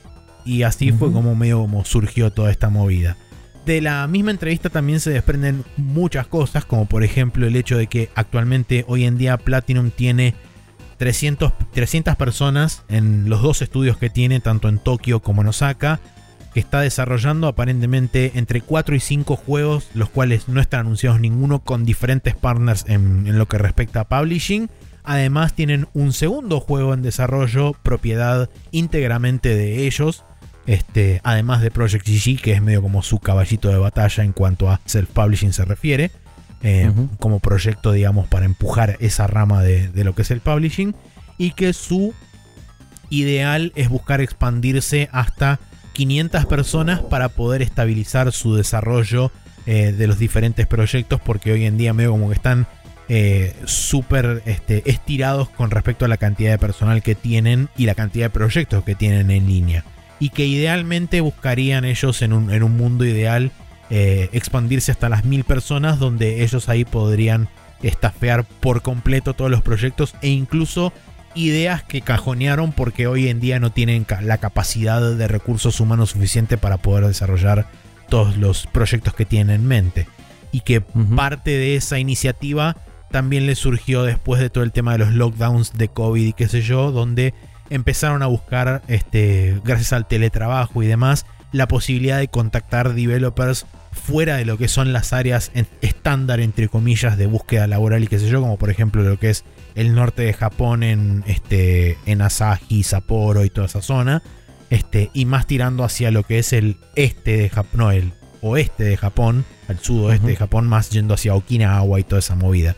Eh, entonces, gracias al teletrabajo les va a permitir poder acceder a diferentes tipos de, mm, de talento de diferentes regiones de Japón sin necesidad de armar por ahí estudios como tienen armado un estudio en, en Tokio más el central en Osaka. Y lo último que quería mencionar con respecto a la nota, que al- a, la trans- la transcripción, que si quieren la pueden leer, voy a dejar el, el link porque es re interesante leerla en su entereza. Pero lo más interesante y lo que quería destacar con respecto a lo que vos mencionaste antes, Nico, de el tema de el capital chino medio como entregando la plata y dejándola ahí en su lugar y que no joden demasiado, es que el, el entrevistador les pregunta, les dice, a principio de 2020 ustedes anunciaron una, un partnership de capital con Tencent Holdings. En ese momento ustedes dijeron que no iba a tener ningún tipo de efecto sobre la independencia de Platinum. ¿Todavía es el caso ese? Y Nava contesta, no hay ningún cambio. La política de Tencent es proveer capital sin dar órdenes. Ellos fueron instrumentales en, as- en asegurarnos de que nosotros fuéramos capaces de eh, iniciar todas este, las cosas que queríamos hacer eh, al mayor potencial posible y nuestra relación ha, ha sido extremadamente justa. Creemos en nuestra habilidad de crear nuevas IPs y estamos haciendo lo mejor para, eh, digamos, meet their expectations, o sea, para este, estar a la Sí. altura de la situación. La- el retruco del, del entrevistador le dice, entonces ellos no tienen ninguna, ninguna, este, ningún pedido para títulos en particular que ustedes están haciendo. No, no tienen. Ocasionalmente ellos eh, em, comparten información sobre modas o este Claro. o, o- Sí, o ese tipo de cosas o datos, Mm. pero eh, la cooperación es más una cooperación más que un feedback o una imposición. Buena onda. Em, yo me acordé durante nuestra conversación de esto. y mm, no sé si tenían un porcentaje de la empresa o si era una inversión a mm, pos de ganancias a futuro. O Eh, cómo era una inversión de capital, era una suerte de préstamo con este, Claro. devolución de capital involucrado, sí. Sí, como un contrato de. em, sí, también. Como, como una inversión, literal. Claro, sí. sí. Em, nada, copado. Eh, ¿Sabes que me acordé que era la noticia que faltaba hablar? eh, que no tenemos acá anotada. Que es el anuncio de Microsoft de eh, el partnership con, Con Discord, Discord, sí. oficialmente saliendo para Xbox eh, a futuro cercano. Ahora está en el programa de Insiders de Xbox. Pero básicamente ya tenían una mínima implementación de pairear tu cuenta de Xbox con la de Discord, que de hecho es inútil y hay que volverla a pairear para esta nueva feature. Eh, y en PlayStation había algo similar que te permitía que en Discord veas que están jugando tus amigos en esas consolas. Pero no mucho más. O sea, también agregarlos como amigos en base a recomendaciones. Supongo que está cubierto por eso, porque están linkeadas las cuentas, todo eso. Pero lo que es interesante es que ahora Xbox directamente va a tener una forma de levantar el voice chat en la consola de forma nativa. Eh, tengo entendido que se hace a través de un menú de la aplicación de celular. Eh, no sé si desde la de PC se va a poder también, pero básicamente es como que elegís, quiero entrar a este chat desde mi consola y entras eh, a partir de ahí. Medio raro para un usuario promedio interactuar con un device para funcionar en el otro. Pero si tenés en el mismo auricular la mezcla del voice chat y del juego y tiene los controles nativos de Xbox para esos volúmenes y anda todo bien, me parece genial. Eh, sigue siendo mucho mejor que la solución de Nintendo. Em, y básicamente es algo que mucha gente pide hace rato en las consolas. Em, también llama la atención que PlayStation es oficialmente inversor de, y es partner de Discord y Microsoft no lo es. Y sin embargo está saliendo primero para Xbox esto. Em, no me sorprendería que salga pronto después para, para PlayStation también, porque probablemente sea una implementación similar y deben PlayStation estando enterado de esto como inversor, probablemente ya está desarrollando su propia solución al respecto. Eh, pero nada, me parece muy copado. Me parece que Game Pass eh, hizo que mucha gente explore distintos juegos multiplayer. Y que la capacidad de crossplay que tiene para con el Game Pass de PC hizo que mucha gente juegue entre plataformas y tenga que recurrir a un tercer dispositivo para eh, comunicarse, o, a veces en el caso de la PC no necesariamente, ¿no? Pero eh, un tenga que recurrir a conectarse desde el celular a Discord o algo así para poder comunicarse con alguien que esté en la PC a veces, a pesar de que la PC banca también Sí. El, los em, parties de Xbox, pero al principio andaban para el orto, cabe destacar, ahora creo que andan bien. Eh, y bueno, nada, me parece que está muy bueno, me parece que es un caso de uso que eh, Xbox en particular necesitaba cubrir más que PlayStation, el, el permitir que la gente hable entre plataformas, sobre todo ahora que tiene el cloud también. Hmm. Y mm, creo que va a estar bueno. eh, está bueno que esto exista y espero que eventualmente pueda salir en PlayStation también. Eh, porque la gente que juega usa mucho Discord. Es una plataforma muy exitosa. La estamos usando en este momento para grabar el podcast. Tal cual. Y la verdad se la banca súper bien. Así que me parece genial que una plataforma finalmente la esté implementando de forma nativa. Em, y que. Y esto no se sabe la fecha de salida, pero estando en el programa de Insider, imagino que en un mes, como mucho, si no hay ningún error grave, debería estar saliendo. ¿Quién lo sabe? Em, no lo sé. Em, Pero bueno. Así que nada. Sí, eso. eso fueron las noticias de esta semana. Vamos al calendario donde tenemos bastantes lanzamientos. Continúa la cabalgata de lanzamientos de videojuegos. Arrancando Sí, por el martes 26 de julio con el Hellpoint que sale para Xbox Series X, es un action RPG. El Noel de Mortal Fate para Xbox One, que es un juego de aventura. Y el Story of Seasons Pioneers of Olive Town que sale para PlayStation 4, que es como este el juego este del Stardew Valley, pero de otra movida, pero es básicamente lo mismo. El miércoles 27 de julio tenemos el Octopath Traveler Champions of the Continent que sale para iOS y Android, que sí, es un... Creo, ah, era un creo aparte. que era o la secuela o un spin-off del Octopath Traveler. Sí, era un juego aparte, no sé. Era otro juego en el mundo en el de universo de Octopath. Traveler, sí. Me había olvidado de eso. El jueves Mm. 28 de julio sale el Azure Stri- Striker Gumball 3 para Nintendo Switch. El Bear and Breakfast para Windows y Nintendo Switch. El Captain Velvet Meteor de Jump Plus Dimensions, el que mencionó Neko la Sí. otra vez que es de Jump Plus. El eh, Kuma Yo Remilia Scarlet Symphony para Windows y Nintendo Switch, que es un juego de acción, no sé qué onda. El Lost Epic, que sale para Nintendo Switch, Play 4 y Play 5, que es un action RPG. Vestaria Saga 2, The Sacred Sword of Silva, Sylvanister, un tactical RPG para Windows. Mucho el gusto. Yuoni, que es un survival horror para Nintendo Switch. Y el viernes 29 del 7 sale el Avenging Spirit para Switch, Play 4, Play 5 y Xbox, que es un juego de plataformas. El Digimon Survive, que sale para Windows, Switch, Play 4 y Xbox One. El Madison, que sale para Nintendo Switch, es un juego de terror. El Rimworld, Con Rimworld Console Edition para Play 4 y Xbox One. Y el Xenoblade Chronicles 3 que sale para Nintendo Switch. Cabe aclarar que eh, para la gente que esté interesada en jugar el Xenoblade Chronicles 3, aparentemente se filtraron ediciones físicas, rompieron el Street Date en algunas zonas. Y ya hay gente posteando, por supuesto, videos de spoilers online y demás. Así que tengan cuidado y probablemente tengan más cuidado porque alguien se va a hacer de uno de estos cartuchos, lo va a ripear y lo va a publicar en internet, entonces va a estar disponible para básicamente todo el mundo. Seguramente. Em, iba a decir algo. Ah, entonces si el fin de que viene ya es. eh, el.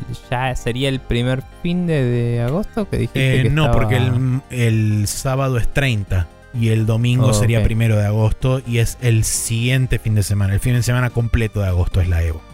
Ok, listo, no dije nada. Bueno, eh, entonces vamos a pasar eh, a la última sección del programa de día de la fecha, que es el Special Move, y nos vemos del Sí. otro lado. Antes, si la gente quiere mandarnos Sí. un correo o un mensaje o hablar sobre alguna de las cosas que hemos hablado esta semana, spreadshotnews.gmail.com para mandarnos un mail como hizo Pyro, instagram.com barra spreadshotnews como hizo Dan Poffer, donde él nos dejó este mensaje, o si no, eh, arroba spreadshotnews en Twitter, eh, donde también pueden dejarnos mensajes y demás. Y si no, como Sí. hizo Sakul, spreadshotnews.com barra preguntas para dejarnos una pregunta que la contestamos en la sidequest. Ahora sí, Special Sí. Move. Special Move.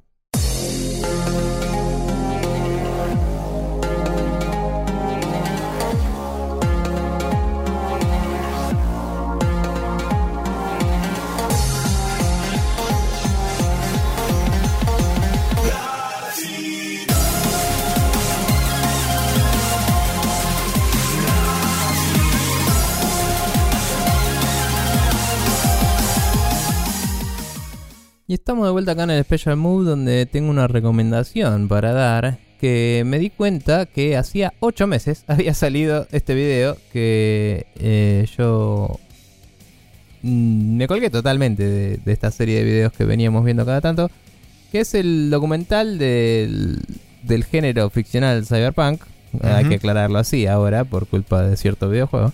Em, que hemos recomendado ya la parte 1 y la parte 2 en su momento, cuando fueron saliendo. Eh, son documentales de bastante eh, buena producción, de bastante largos. E- Este es el más largo de los tres. Los primeros dos tenían una hora, más o menos una hora y pico cada uno. Este dura como dos horas y pico. Eh, y analiza básicamente los 90 hasta el 2000 y cómo el género cyberpunk fue evolucionando en la en la el popular de la gente en esos años. Em, para mí una gran omisión del Metal Gear Solid dentro de la discusión. No sé si va a haber una parte medio de revisión de eso en el siguiente porque no creo que pueda pasar de los 2000 sin hablar del 2 entonces supongo que va a tener que hablar del 1 en consecuencia. Em, pero bueno, básicamente eh, este documental cubre los 90, ya se anunció que va a haber otro de los 2000 y como esto ya lleva 8 meses, capaz que es pronto, con suerte, vamos a ver. Eh, me gustó mucho, habla de algunas películas como Johnny Mnemonic, que no la vi nunca, eh, como Sneakers, que es otra que no vi, pero escuché a Brad and Will de Brad and Will Make a Podcast, que la comentaron y habla de Matrix y todo el fenómeno de Matrix en general. Em, y es muy interesante todo el análisis que hace. También habla de algunas novelas que no sabía que... O sea, obviamente sabía que William Gibson siguió escribiendo, pero no sabía que hizo otra trilogía de novelas cyberpunk distinta, eh, ambientada en, su propio setting y que me lo anoté para chusmear algún día porque me parece interesante. Em, y nada, está muy bueno todo el, asunto porque fuera de que eh, tanta mala noticia y tanto revuelo alrededor del juego nos haya podrido un toque la cabeza, me parece Mm. que es un género que sigue valiendo la pena mucho dentro de la ciencia ficción.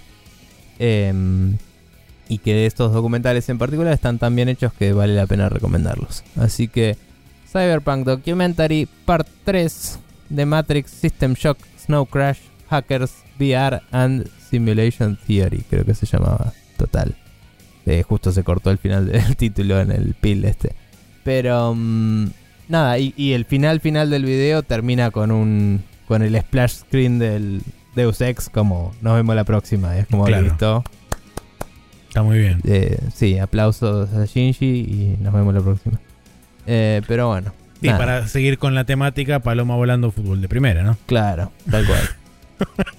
pero bueno. Maxi, contame qué agregaste acá último momento del documento. Eh, agregué justamente la, eh, la transcripción del artículo de Platinum Games de donde salió lo que comentamos antes. eh, porque es una es una, algo que me parece que vale la pena, sobre todo para los fans de Platinum que quieren saber mucho, Mm. principalmente sobre cómo está hoy en día el estudio y demás, porque hay mucha gente diciendo, me parece levemente desinformada diciendo que debido a que Babylon's Fall fue medio un fracaso y qué sé yo, ahora Platinum está terriblemente mal y qué sé yo. No, Mm. no es del todo así. Eso porque- probablemente le costó más a Square que a Platinum. Exactamente, porque de hecho fue un laburo medio, entre comillas, mercenario que hizo Platinum, como suele hacer con muchos de los proyectos que tiene. Este, Sí. Algunos salen bien, como Nier Automata, otros no salen bien, como Babylon's No Fall, como el juego de las tortugas. Claro. Este, y la lista probablemente siga porque hay muchos juegos que por ahí no reciben del todo el presupuesto que necesitarían y entonces los chavales hacen lo que pueden con lo que tienen. Sí, o tienen una dirección de mierda por gente que le gustan los NFTs. También. Pero bueno. Este, Em, pero sí, eh, está bueno, es interesante y, y como comenté, tiene varios, varios hitos. Una de las cosas que me olvidé de mencionar es que no, no digo prometen porque me parece muy fuerte. Hablan sobre la posibilidad de mostrar nuevamente Project GG en junio del año que viene. No, no se comprometieron a decir si en la E3 o en Dorito Fest, pero pusieron como fecha tentativa junio de 2023 para volver a mostrar Project GG. Bueno, como decíamos, eh, ese lo quieren publicar ellos mismos y el área de publishing está muy verde, entonces me parece que va más por el lado de, no sé si vamos a tener el aparato publicitario para Muy hacerlo que por el lado del desarrollo. Probablemente lo que están queriendo hacer es no interrumpir el desarrollo por nada hasta que no esté armado el Tal cual, aparato publicitario para Me da- realmente decir, bueno, ok, hay que parar y hacer un trailer, poner. Me da esa impresión. sí. Eh, pero bueno, em, nada, aparte, eh, yo no leí esta nota todavía, está bueno para leerlo en breve.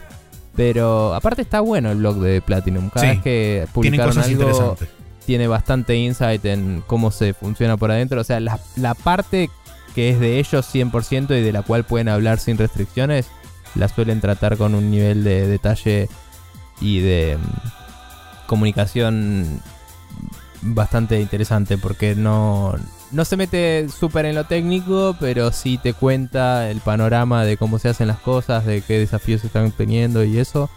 Y me parece que son bastante abiertos cuando pueden. Mm. Eh, no pasa súper seguido, pero tampoco tienen tantos proyectos de los que sepamos a la vez en Sí, general. ahí no es una Eh, cualidad muy normal y muy consistente dentro de las Mm. empresas japonesas. Sí, sí, por eso es muy interesante. Así que nada, le, le voy a pegar una leída después también.